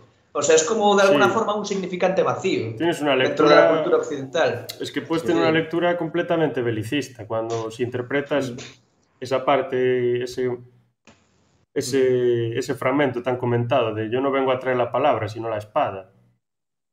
O si coges ciertos fragmentos, incluso si te inspiras en algún evangelio apócrifo, Cristo es completamente violento. Ahí en- no sé si en el evangelio de José o algo así, a un profesor que no le enseña bien lo convierte en una planta seca o en un árbol seco, una cosa así. No sé si es José o Bartolomé, no me acuerdo bien cuál es. Y claro, la, la escena en el templo, cuando se vuelve loco y empieza a ramblar con Sí. todo, Sí. puede ser visto como un líder belicista. Bien. Es difícil, es complicado. Bueno, en la escena del templo lo que él estaba criticando era, esa sí que es una escena en contra de la iglesia, pero cualquiera, Sí. Lo que estaba criticando era aquellos que Los viven, mercaderes, ¿no? Puede Sí. ser. pero los que viven de las creencias ajenas. Dice, habéis convertido la casa de mi padre en una cueva de ladrones. O sea, aquí ya la gente no viene a rezar, viene a comprar el perdón, a ese tipo de cosas. Hay, hay una cosa curiosa. Me acuerdo de una profesora que me dio en primero de carrera que nos hablaba de eso, de, de que Jesús estaba muy preocupado porque se llevasen las tiendas al templo y se intentase hacer negocio y tal. Y coge y suelta al final de decir eso. Y mirad la Catedral de Santiago, que hay que pagar por entrar. Ver, no está- tampoco es una, una de las cosas por las que se reveló Martín Lutero. No, recuerdo que me lo habían dicho en clase de religión, que nos habían puesto una película, que el tío estaba en Sí. contra de, de sus planteamientos que tenía la, la Iglesia Católica de cobrar por el perdón y todas De las excomuniones y todo eso. Sí, pero Lutero Sí. al final se echó para atrás. Claro, claro. No sé. Claro, porque luego la iglesia hay que financiarla y luego dice, ¿y la mía cómo la financio? Pero sí, eso incluso hoy en día quizás más encubierto, pero se hace lo de pagar por misas para el alma de algún difunto. En el fondo lo que estás comprando es su perdón. Yo, yo sé que a mucha gente esto le puede sonar un poco, pero es la realidad. O sea, Sí, Por- como, como si cuando- de verdad, si de verdad existe algo ahí arriba, coja a todos y los empala, ya te lo digo. Porque no es normal como utilizar la palabra es de Dios, pero bueno, ya. yo qué sé. Era muy gracioso cuando los, los viernes de cuaresma no se podía comer carne, pero había gente que podía comerla porque había pagado la bula por comer. Y dices, Claro. Ah, ¿y qué claro, diferencia claro. tiene? O sea, ¿qué, diferencia tiene guasa, ¿eh? Caray, Se hacían esas cosas. Y sí. en la época de Lutero, al final él criticaba que el Papa se gastaba todo en prostitutas, en banquetes y en estupideces, y entonces quería construir una capilla o no sé qué, pero no tenía dinero. Mm. Y entonces, ¿qué era? Pues a bulas y bulas y bulas y a construirlo con eso.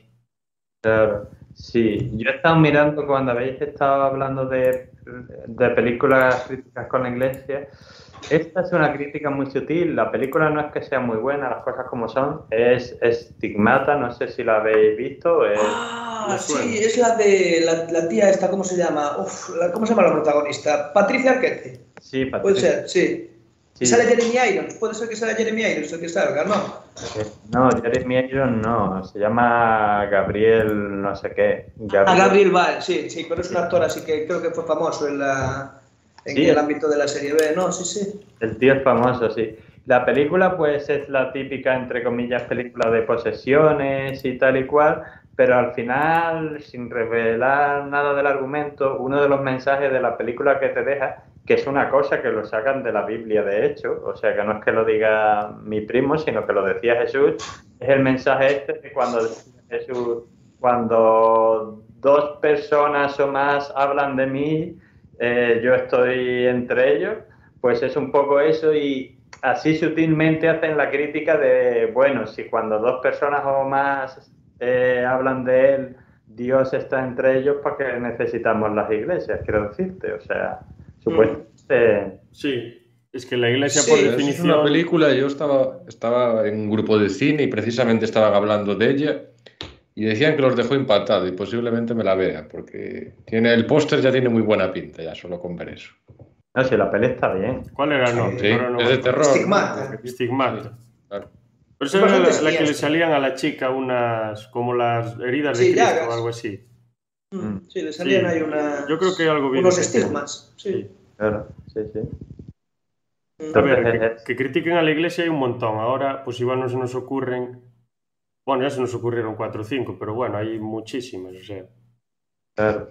incluso en, en. ¿Cómo se dice? En otra película de Woody Allen, en Ana y sus hermanas, pues también hace una pequeña crítica así bastante sutil. No, no se centra en ello, pero bueno, toca ahí un poco el, Mm. El tema. Sí, sí. Y, Es claro, que hay que diferenciar al final la institución de la propia fe y todo este asunto. Sí, claro. Yo, a ver, la Sí, fe al final pues me parece algo pues que... Es inherente al ser humano, yo Sí, lo creo. aparte Yo creo que al final de- todos creemos en algo. Claro, yo Es es, algo que no, que no creamos. es algo que no criticaría, o sea, es cosa de cada uno, cada uno cree en lo que considere. El problema es cuando Mm. uno se cierra y trata de imponer esa creencia sobre los demás de maneras, bueno, Mm. no aceptables, creo yo. Claro, pero yo creo que ahí opera un poco la influencia de una entidad o una institución o algo así que da cobertura a ese tipo de, de creencias, ¿no? Claro, al O sea, final las eso es una- en un dogma. A ver, al Un final dogma. es básicamente una institución política. Lo que la ciencia no puede explicar, lo tienen que explicar de esa manera. Claro, y esa es la movida del, del, del noumeno kantiano, ¿no? Que las cosas que no podemos saber científicamente siempre tendemos a, a intentar Sí, saberlas, a intentar claro. explicarlas de alguna manera, ¿no? Es eh, algo muy interesante. De la porque- cosa en sí, sí. Sí, sí, sí. Porque, Pero bueno, yo creo que la Iglesia base- Sí, juega sí. con más cosas, porque yo creo que ya se... Bueno, digo la Iglesia como, como tantas otras instituciones religiosas, pero creo que ya se instituye como, como una entidad política más que religiosa. Claro. Y es que el Papa en el siglo XV, XVI, XIV y casi XVII era el rey de Europa. Sí, sí, sí. O sea, tú tenías tu ley en tu espacio feudal y luego tenías la ley de, de- de la Santa Sede, que era la que primaba, la que estaba por encima porque era la de Dios. Mm. Sí, sí. Sí, había, había esas cosas, sí.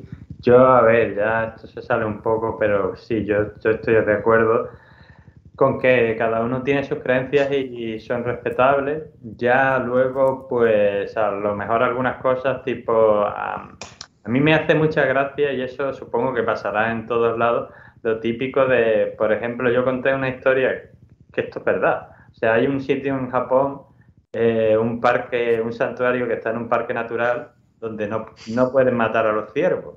Porque resulta que una vez hace mil años vino un dios, esto va a sonar mucho a, a la princesa Mononoke, Sí, ya vino no un dios en forma de cerdo, con de cerdo no, de ciervo, perdón, y les trajo bienaventuranza, buenas cosechas y tal. Entonces no pueden matar al ciervo porque a ninguno, porque a ver si uno de esos va a ser otra vez el dios que ha venido y tal. Y esto yo se lo he contado aquí a gente en Europa, no solo en España, también en el Reino Unido, y me dicen, un dios que se convierte en ciervo, pues, pues vaya tontería. Entonces, claro, si te pones así, digo, bueno, y que Jesús resucite al tercer día, eso sí nos lo creemos porque... Hombre.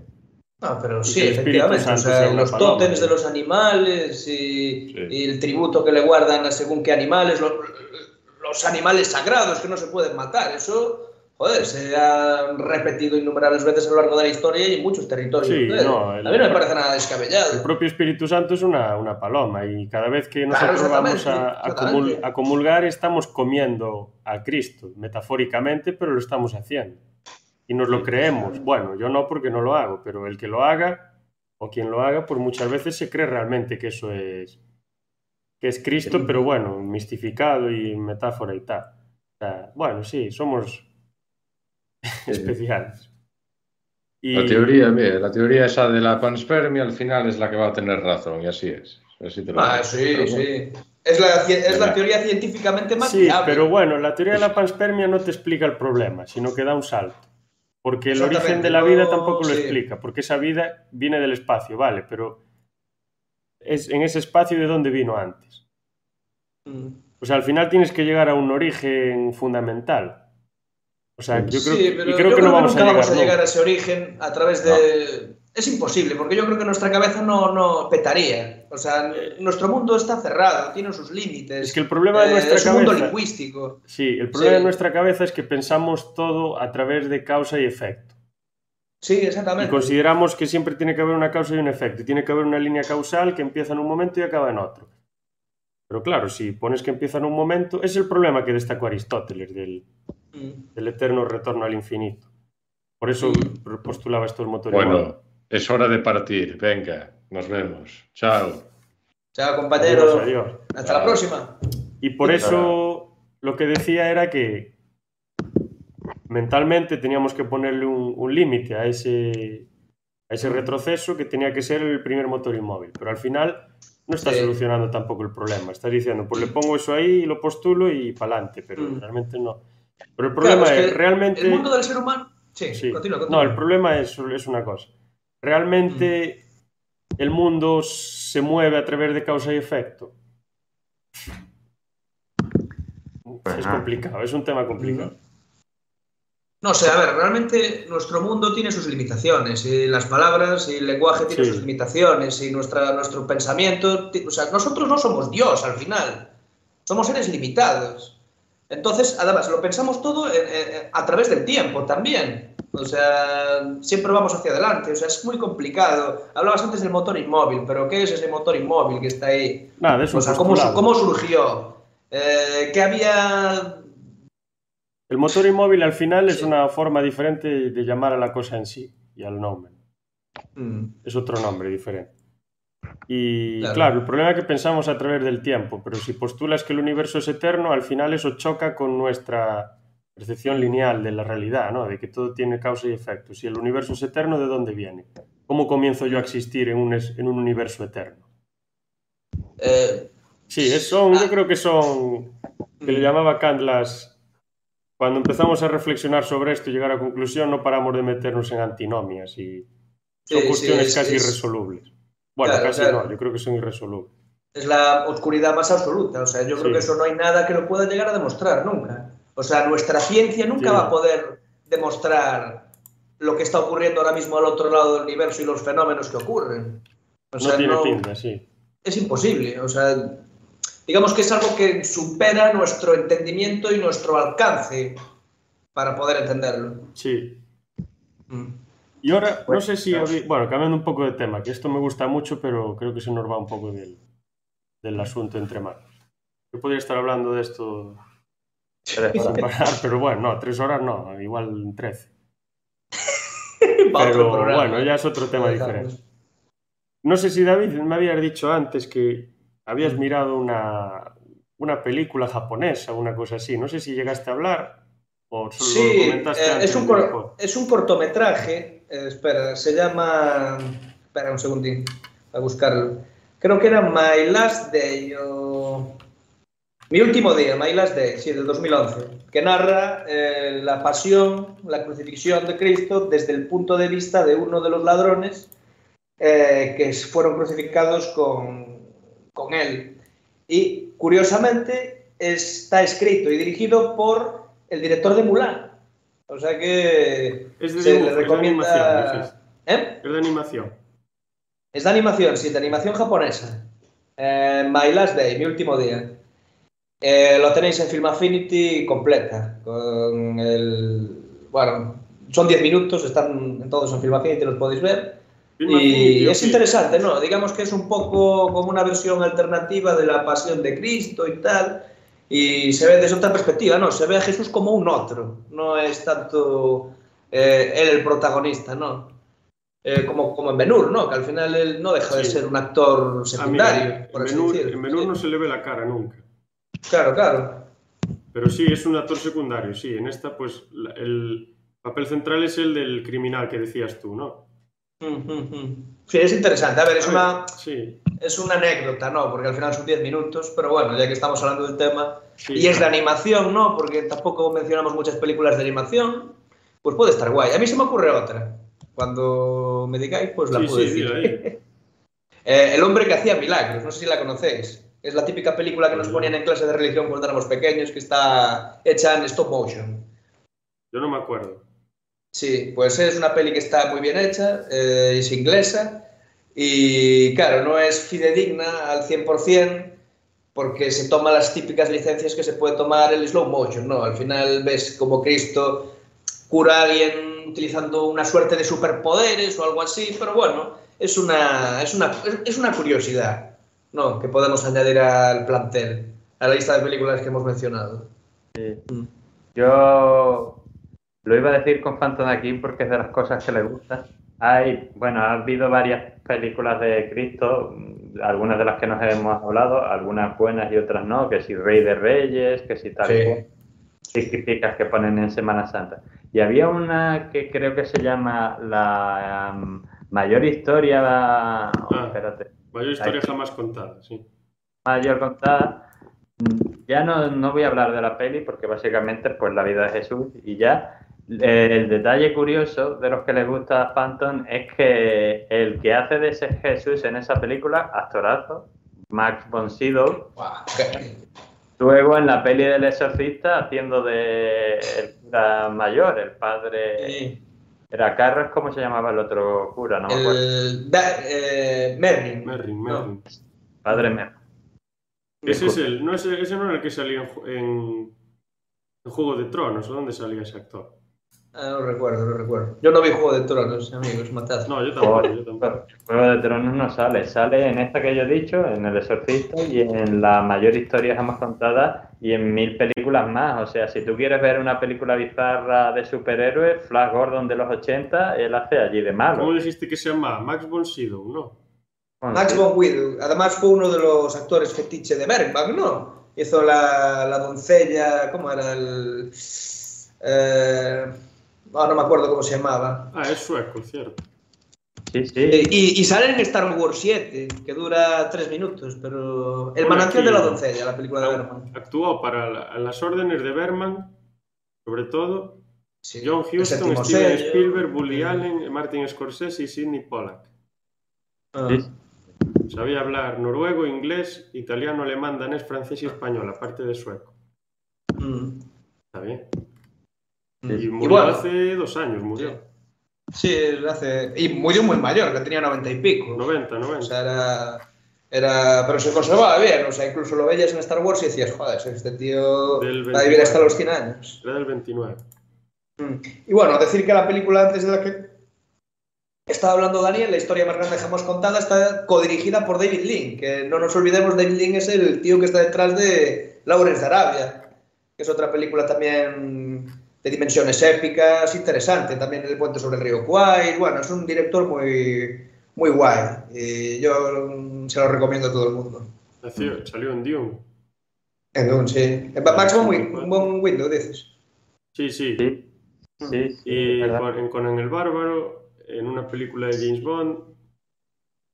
Mm. No, sí, la carrera del tío es de estos actores que ha hecho un montón de películas, pero que aparte que, que era buen actor, que te, te creías los personajes que hacía. Que Mm. cuando te hace de Jesús, cre- te crees que, eres- que es Jesús, y cuando hace de cura, de cura. Y si ahora es villano, pues te crees que es el tío más malo de, del universo.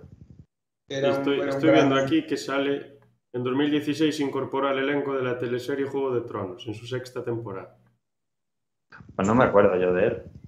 No, yo, yo sé que salía, pero yo como no la vi, pues no sé ni cuándo sale, ni cómo sale, ni nada.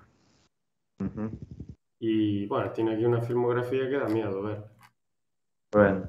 Hasta te Yo-. Daré el consejo, si no habéis visto Juego de Tronos, las cuatro primeras temporadas que son fantásticas, pues eh, la, la serie se acaba en la sexta temporada. Luego hay dos más, que, pero esas no son para verlas, esas son ya para los que les guste el sufrir. Yo tengo un colega que no para de reivindicarla, sobre todo el final. Aunque bueno, cuando salieron solo hay pestes de todo el mundo, así que no sé. Las ganas que tenía de ver la serie se me, se me Yo evaporaron. creo que no voy a verla. ¿Eh? Yo creo que ¿La vas voy a ver? verla, que nunca voy a verla. La que voy a ver mañana es Better Call Saul. Ah, es verdad que sale, sale, sí, sacando los dos primeros, ¿no? Sí, que tengo aquí la taza, Sí. además, a ver si se ve. Ostras, yo la vi hace. Bueno, esto casi ya es un off topic, ¿no? Pero está, en, este interludio. Yo la vi hace un mes o así, porque llevaba siete años dejándola como en barbecho, ¿no? Pues una fuera pasada. evolucionando. Y bueno, fue un enganche increíble, o sea, me Es quedé el- flipando. El anti-Jesús, no, el anti-Mesías, casi. Sí, sí, sí. Aunque bueno, creo que Saúl es un tío muchísimo más. un- Es mejor persona que, que Walter White. Uf, digno de Yo creo que sí. Mira, se le podría dedicar un podcast a todo este tema. Sí, sí, ¿Quién es sí. mejor persona, Saul Goodman o Walter White? Walter White, sí, sí. Pues se me acaba de ocurrir una película, pero quizá eh, es relacionada con Jesús muy, eh, muy poco, más bien, pero Es, no sé si habéis visto alguno que está basado en un personaje de cómic, la película de Constantine, de... Sí. Oh, buenísimo. Me encanta. O sea, soy súper fan de Hellblazer, me he leído todos los cómics. Esa es la. Me encanta. Sí, sí, sí. ¿Cómo se Y, llama? a ver, es, un, es una adaptación un poco sui generis, ¿no? La de Keanu Reeves. Ese, Keanu Reeves, yo es la que vi. Pero no está, está guay, o sea, esa peli me gustó. Esa peli me gustó bastante. Adapta un arco que es el arco de Gartenis, más o menos, el de malos hábitos, que el tío se está muriendo por un cáncer de pulmón, por fumar, porque el tío no paraba de fumar. Y sí, es como una especie de detective exorcista, ¿no?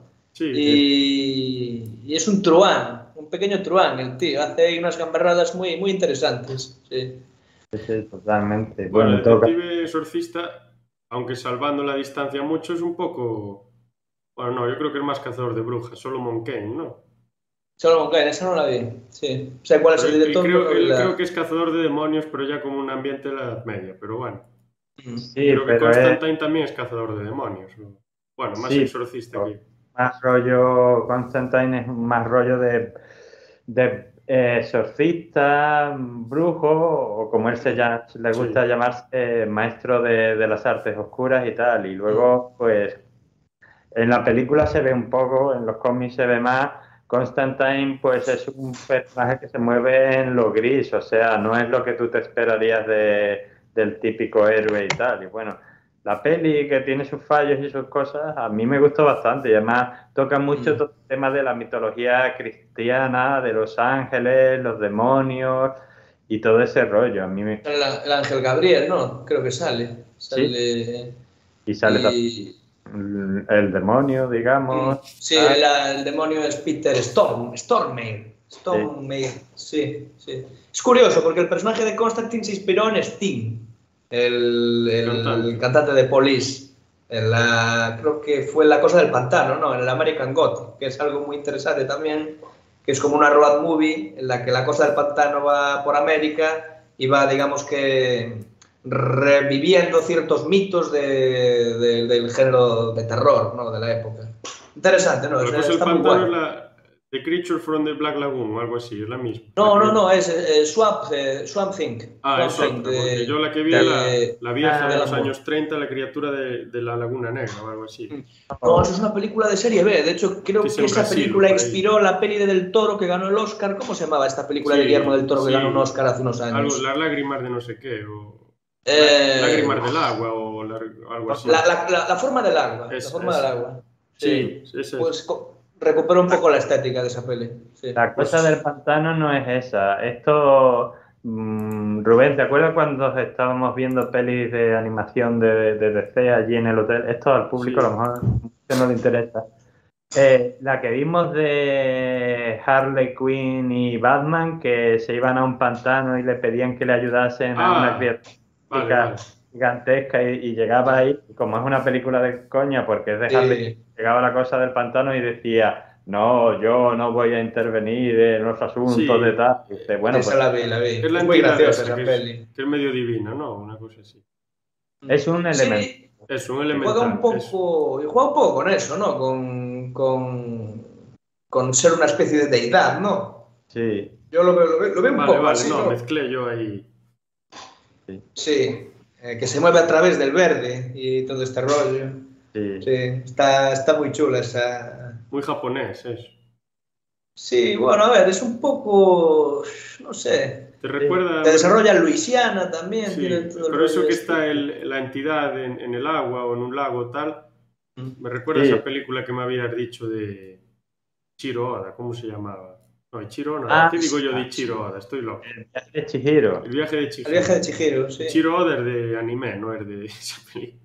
es de anime, el viaje de Chihiro, sí. Sí, pero no sé cómo era el director, que no me acuerdo ahora, no.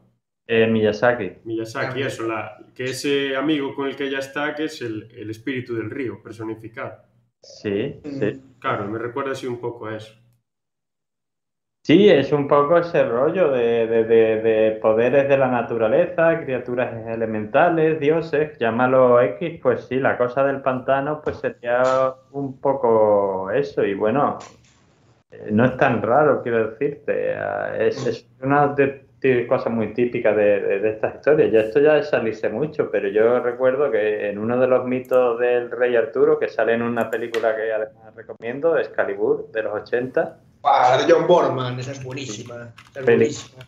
Que, que, le pasa algo a Arturo, no vamos a contar qué, y entonces se dan cuenta que la solución es encontrar el cáliz de Cristo para darle de beber y a ver si, si revive o no. Y ya si alguien quiere saber si lo, si lo encuentran o no o qué pasa, pues, pues que vea la peli. Pero es curioso porque allí te plantean que Arturo es como no solo el rey, sino además es la tierra. Entonces, si Arturo se enferma, la tierra pues también enferma. Entonces, hay que curar al rey para curar a la tierra. O sea, que eso de de este tipo de cosas yo supongo que estarán en todas las culturas, los poderes de la naturaleza o llámalo sí, claro.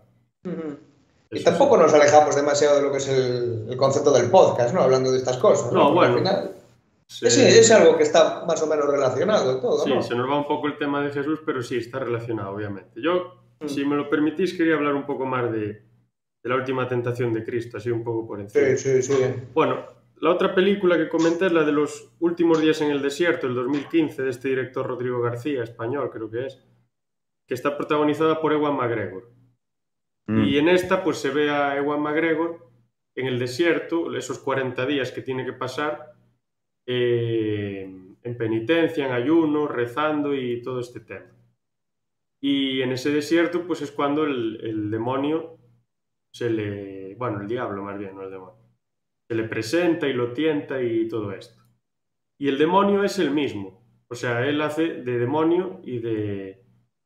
y de Jesucristo pero se ve que habla con él y se ve que reflexiona con él y el demonio lo está tentando, pues le dice, haz esto, haz lo otro, deja que Dios ande a lo suyo, Dios no te hace caso, Dios te olvida, todos estos temas, pero desde un plano psicológico, como que es una batalla que él está librando dentro de sí.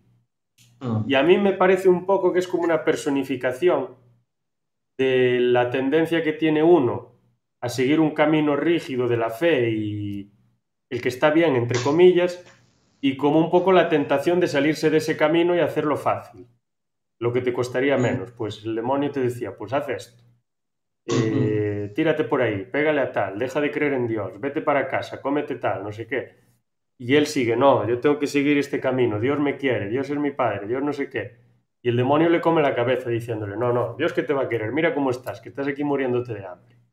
Y juega muy bien la película con esto. Yo la vi hace, la vi hoy mismo, hace dos o tres horas, y la verdad está bastante Sí. bien. Incluso el demonio en un momento empieza a abrirse, a sincerarse, y llega un momento en el que dice que él, enfrente de Dios, se siente como un excremento, que solo verlo que, que le hace temblar, que es una presencia que, ¿eh? que lo deja bloqueado. Y realmente, si nos paramos a analizar en las... ¿Qué iba a decir? Ah, sí. Los testimonios de muchos profetas o de personas que dicen haber visto a Dios, sobre todo el del Antiguo Testamento, la sensación que describen es una sensación de un terror indescriptible, de, de quedarse completamente petrificado. Creo que hace un Mm. poco Es, lo, de- es lo absoluto, ¿no? Te enfrentas a... Sí, sí, claro. Es... O sea, te quedas, se quedaban como piedras, sin poder hablar, temblando. Sí. Está bastante interesante la película, la verdad. Me parece una perspectiva un poco... Y ver casi el diablo, casi llorando, diciéndole, pues es que le tengo un miedo horrible, es que Dios tal, es que Dios no sé qué. Pues me la voy a, me la voy a apuntar, que esa no la vi. Mm. Sí, es la de Juan McGregor, ¿no? Sí, está en Filmin, la vi en Filmin. Ah, fantástico, fantástico, muy bien. fantástico. Pues sí. Nos van a tener que pagar el patrocinio a Filmin. Sí, sí, sí. últimamente. Está, está bastante, está genial. Sí. Y luego tenemos la de, bueno, le decía, la última tentación de Cristo, que a mí me, me gusta mucho por lo que hace en mostrarte las dos vías posibles de la vida de Cristo. Sí. y en mostrarte la contradicción, ¿no? De la vía que podría seguir Jesús Sí. si fuese una persona normal y aceptase la tentación, con ese flash que se le viene a la cabeza cuando lo crucifican y se aparece ese ángel y tal, y la vida que hubiese llevado tranquila, teniendo hijos, con una familia, sin escuchar voces, sin tal, o la Sí, vida que recuerdo... la Mm. vida que llevaría si se dejase crucificar y dejase seguir el camino de Dios, que en teoría tampoco él estaba seguro que fuese el camino de Dios. Porque él tenía, en la película sí. muestra muchísimas dudas. Sí, sí. Y tiene un final, lo que acabas de decir, es un final un poco polémico, ¿no? Porque... Es muy polémico. Es muy polémico, fue porque, claro, o sea, al final es una, una... Bueno, no vamos a hacer spoilers, ¿no? Pero te, te, te, queda un, te deja un poco con el culo torcido sí. eh, el último tramo de la película, la última parte.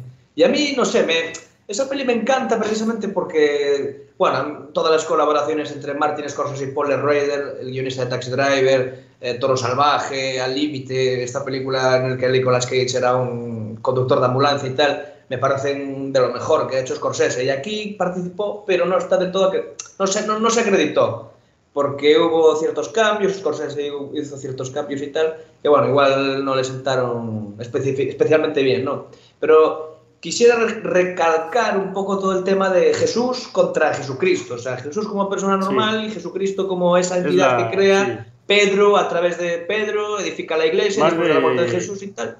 Eso me parece interesante, ¿no? Porque al final piensas que se ha podido tergiversar hasta cierto, cierto punto lo que un personaje histórico ha podido decir en pro de alguien, eh, o sea, en favor de alguien que ha que lo ha visto como una especie de figura autoritaria sobre la que construir un marco ideológico para conseguir seguidores y, por tanto, almacenar poder, ¿no? No sé si sí, no, es, es que, lo mismo, ¿no? Es que eso mismo que tú dices en un momento de la película, no sé, Daniel, si tú la has visto, supongo que sí. Sí, sí.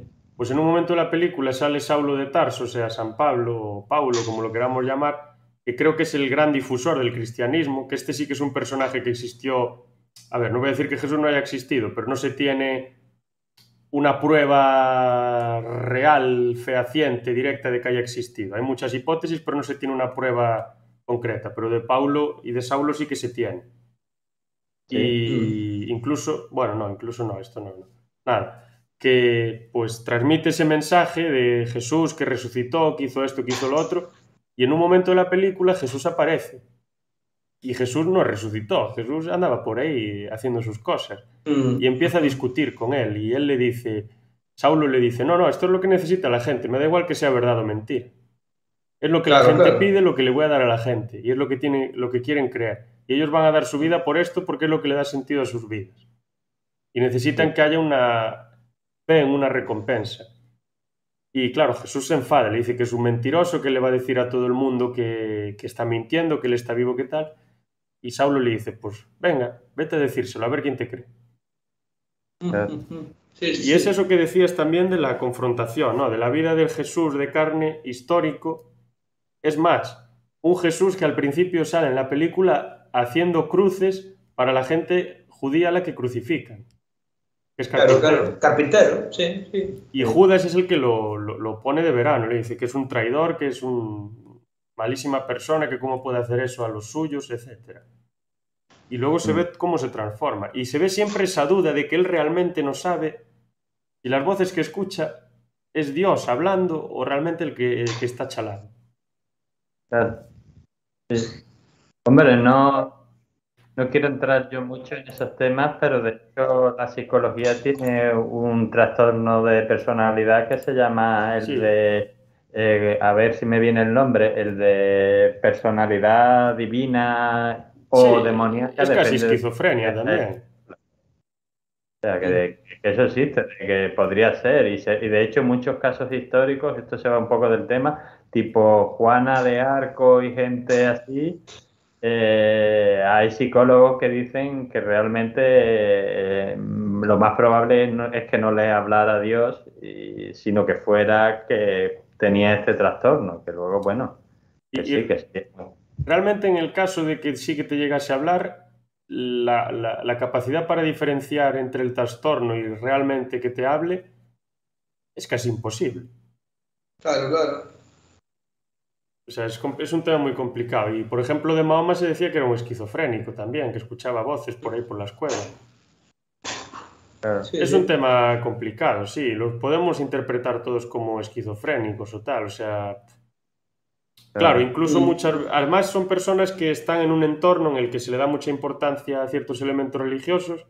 Hay como un clima religioso con ciertas creencias y tal, y eso como que está constantemente metiéndose en tu cerebro, en tu subconsciente y demás. Y de repente, pues, estás en un desierto, unas condiciones sin agua, sin comida, sin tal, Claro, lo, más lo normal es que tengas una alucinación. Pero bueno, es complicado saberlo también. Es una hipótesis como...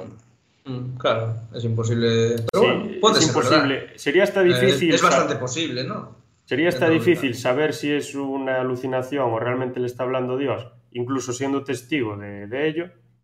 Pues imaginaos en nuestra situación. Primero porque no sabemos si realmente eso pasó y luego porque pasó, si pasó, pasó hace 2000 años o 3000 o los que sea. O sea, es inanalizable. Claro, ahí pues un poco lo que, lo que tú quieras creer, pero bueno, la película creo que ahí es un poco valiente en por lo menos plantear la duda y ya que cada uno pues lo interprete como quiera. Mm, Sí. Bueno, más el libro que la película, Sí, sí. la novela. Y bueno, no sé si queréis comentar algo más, si no podemos ir poniendo fin. Yo creo que hablamos sí. hasta Mm. de más cosas Nada, de las que pretendía. Sí, estuvo, estuvo interesante el programa. Sí, sí, sí, sí. estuvo intenso. Estuvo intenso, sí. Y... Nada, yo quisiera recalcar al menos una última peli, bueno, dos. Eh, Hablamos también de pelis de animación y tal. Yo quisiera hablar de una película de serie B sobre Jesucristo, pero hacer unas pinceladas y tal. Y un musical, que es Jesucristo Superstar. Ah, típico, sí. En tono casi lisérgico, ¿no? Porque es casi una obra que, bueno, creo que se, se re- ejecutó primero en Broadway, ¿no? O, Sí, y luego se hizo la, adaptación. Y yo leí que Sí. se, se, se comenzó de broma, o sea... Claro, claro, sí. Y, y bueno, eh, es una- una curiosidad. Recuerdo que en el colegio Fernando, no sé si te acuerdas de, de Fernando Rubén, nos había puesto en clase de música eh, esta película. Eh, no sé si la pusieron entera, pero bueno, estaba, estaba interesante, ¿no?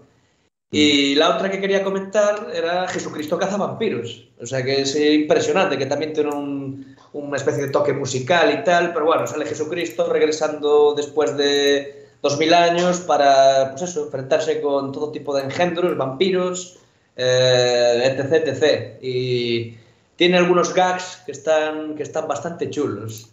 Es una película canadiense del año 2001 y creo que tiene también un final, un mensaje final interesante, ¿no? Que, plantea ya casi literalmente de la boca de Jesús que lo importante es el mensaje, no el mensajero al final, ¿no? Eh, porque creo que alguna gente le planteas esto de la religión dice esto, la religión dice otra cosa y ya directamente cortan y dicen, no, no me interesa nada lo que tenga que decir Sí. Jesucristo, ¿no?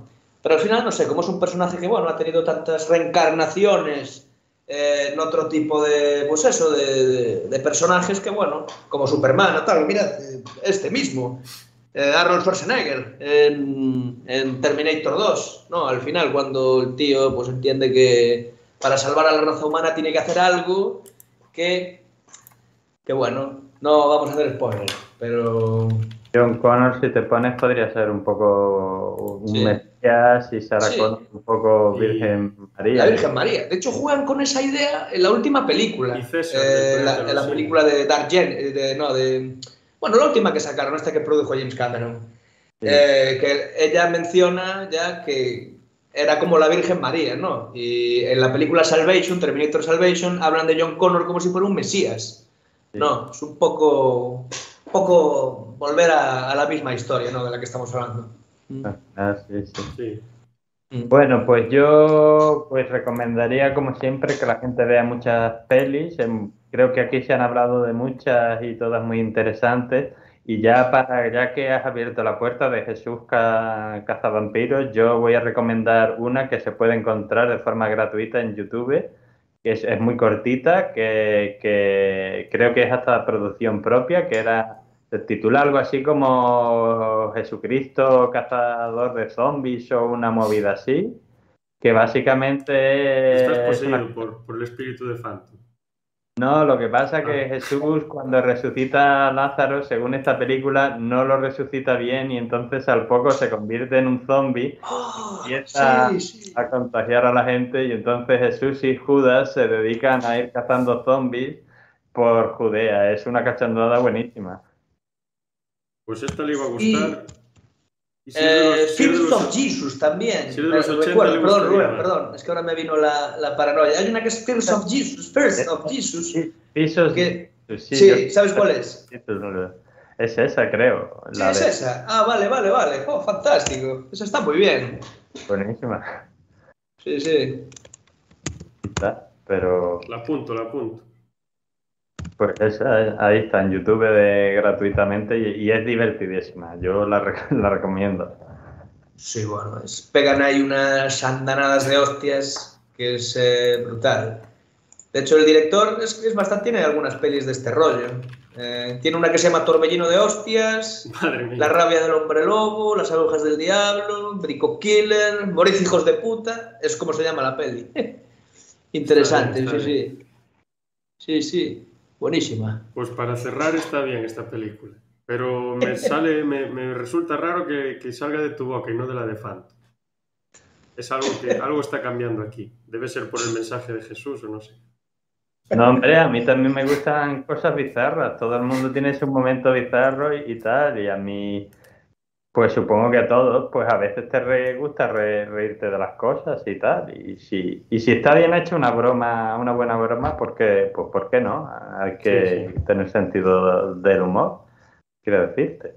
Eh, yo el otro día mismo, ya esto se sale muchísimo, vi una película que digo, "Uy, esta película es típica de Phantom, que era eh, Lesbian Vampire Killers, que la película es mala como un dolor, ahora es de reírse, o sea, es de vampiras lesbianas, Ah, básicamente. como, como la de James Franco, esta de mítica Vampiros Lesbos. Yo creo que esa que dices la, la vi, la vi. Lesbian Vampire Killers o algo así, sí, efectivamente. Porque, Sí que la vi. Sí, curiosa, bueno. Pues nada, ya con esto que decís, y casi no hay que hacer conclusiones hoy, porque la conclusión es el programa en sí, o sea, no hay, no hay más que hacer que repetir o resumir lo que dijimos. Así que nada, muchas gracias a los dos por estar con nosotros otra vez, por aportar toda esta información y datos, y gracias a, a Phantom también, aunque haya desaparecido, y a nuestros espectadores por seguirnos. Y nos vemos la próxima semana, y ahora no me acuerdo bien de qué íbamos a hablar, pero no sé si era del- de las películas de Bruce Willis o... sí, ¿no? ¿No Sí. era lo que tú creías? Sí, era el cine de Bruce Willis. Sí. Interesante, interesante. Interesante. Yo tengo ahí un poco la idea de, de cómo plantearlo Bruce Willis, actor de drama, comedia o, acción, y darle así un poco de vuelta. sí. Mm. Pero bueno, Hombre, ya, ya yo- iremos bien. Yo creo que, y esta ya es mi opinión, pero cada uno pues, pues tiene películas buenas de todas, que si el sexto sentido y tal, pero yo creo que si hablamos de Bruce Willis tenemos que hablar del, para mí, clásico del cine de acción, que es La jungla de Sí, cristal. claro, Bueno, claro. La jungla 1, 2. A mí me gusta la 3, mucho, me gusta Es mucho la buena, 3. es muy buena. Y la que no me gusta prácticamente es la 5, La tres pero la de- yo creo que. El acertijo. Mm. Está jugando, Pero les queda una saga guay. está jugando con Ah, Enigma casi. mm, Sí. A mí la 2 no me gusta y la 5 tampoco, pero las, la 1, la, la 3 y la 4, sobre todo la Mm. 3, sí. La 3 es como meten el rollo Buddy Film y tal. Pero la 3 Y le da un toque guay. ya diferente, ya es... Mm. Bueno, la es que la 1 es más de, de confrontación, de pelea, y la 3 es más de darle a la cabeza. Claro, Sí, pero sí, sí. Pero está Yo- genial, está genial. el tema ya lo diré en su momento, pero independientemente de cuál sea mejor o no, que yo a lo mejor es la mejor la tercera, no lo sé, es el tema de que la primera es un clásico porque es imitada, o sea, después de esa, ¿cuántas hemos visto que básicamente son la jungla de cristal, pero con otro tío? Sí, y con un tío vulnerable al final, porque era, no sé si era la primera vez que veías a un tío que no era el típico cachas a los Schwarzenegger, eh, sucio, sangrando, ultra jodido, al borde de la muerte un millón de veces. Sí, sí, sí. No sé, era. Fue, marcó un punto de inflexión, yo creo, en el cine de acción. Bueno, pues ya a la semana hablaremos de esto, sobre todo prestando atención a las películas estas de la jungla, que a mí me encantan, en su momento fueron mis películas favoritas, y alguna más que se nos ocurra por ahí, que hay muchas, él tiene muchas. Últimamente son un poco malas las que tiene, pero las, Sí. las otras están bastante bien. Así que nada, hasta la semana que viene y gracias a, a los dos y a Fanta. Un saludo. Saludo.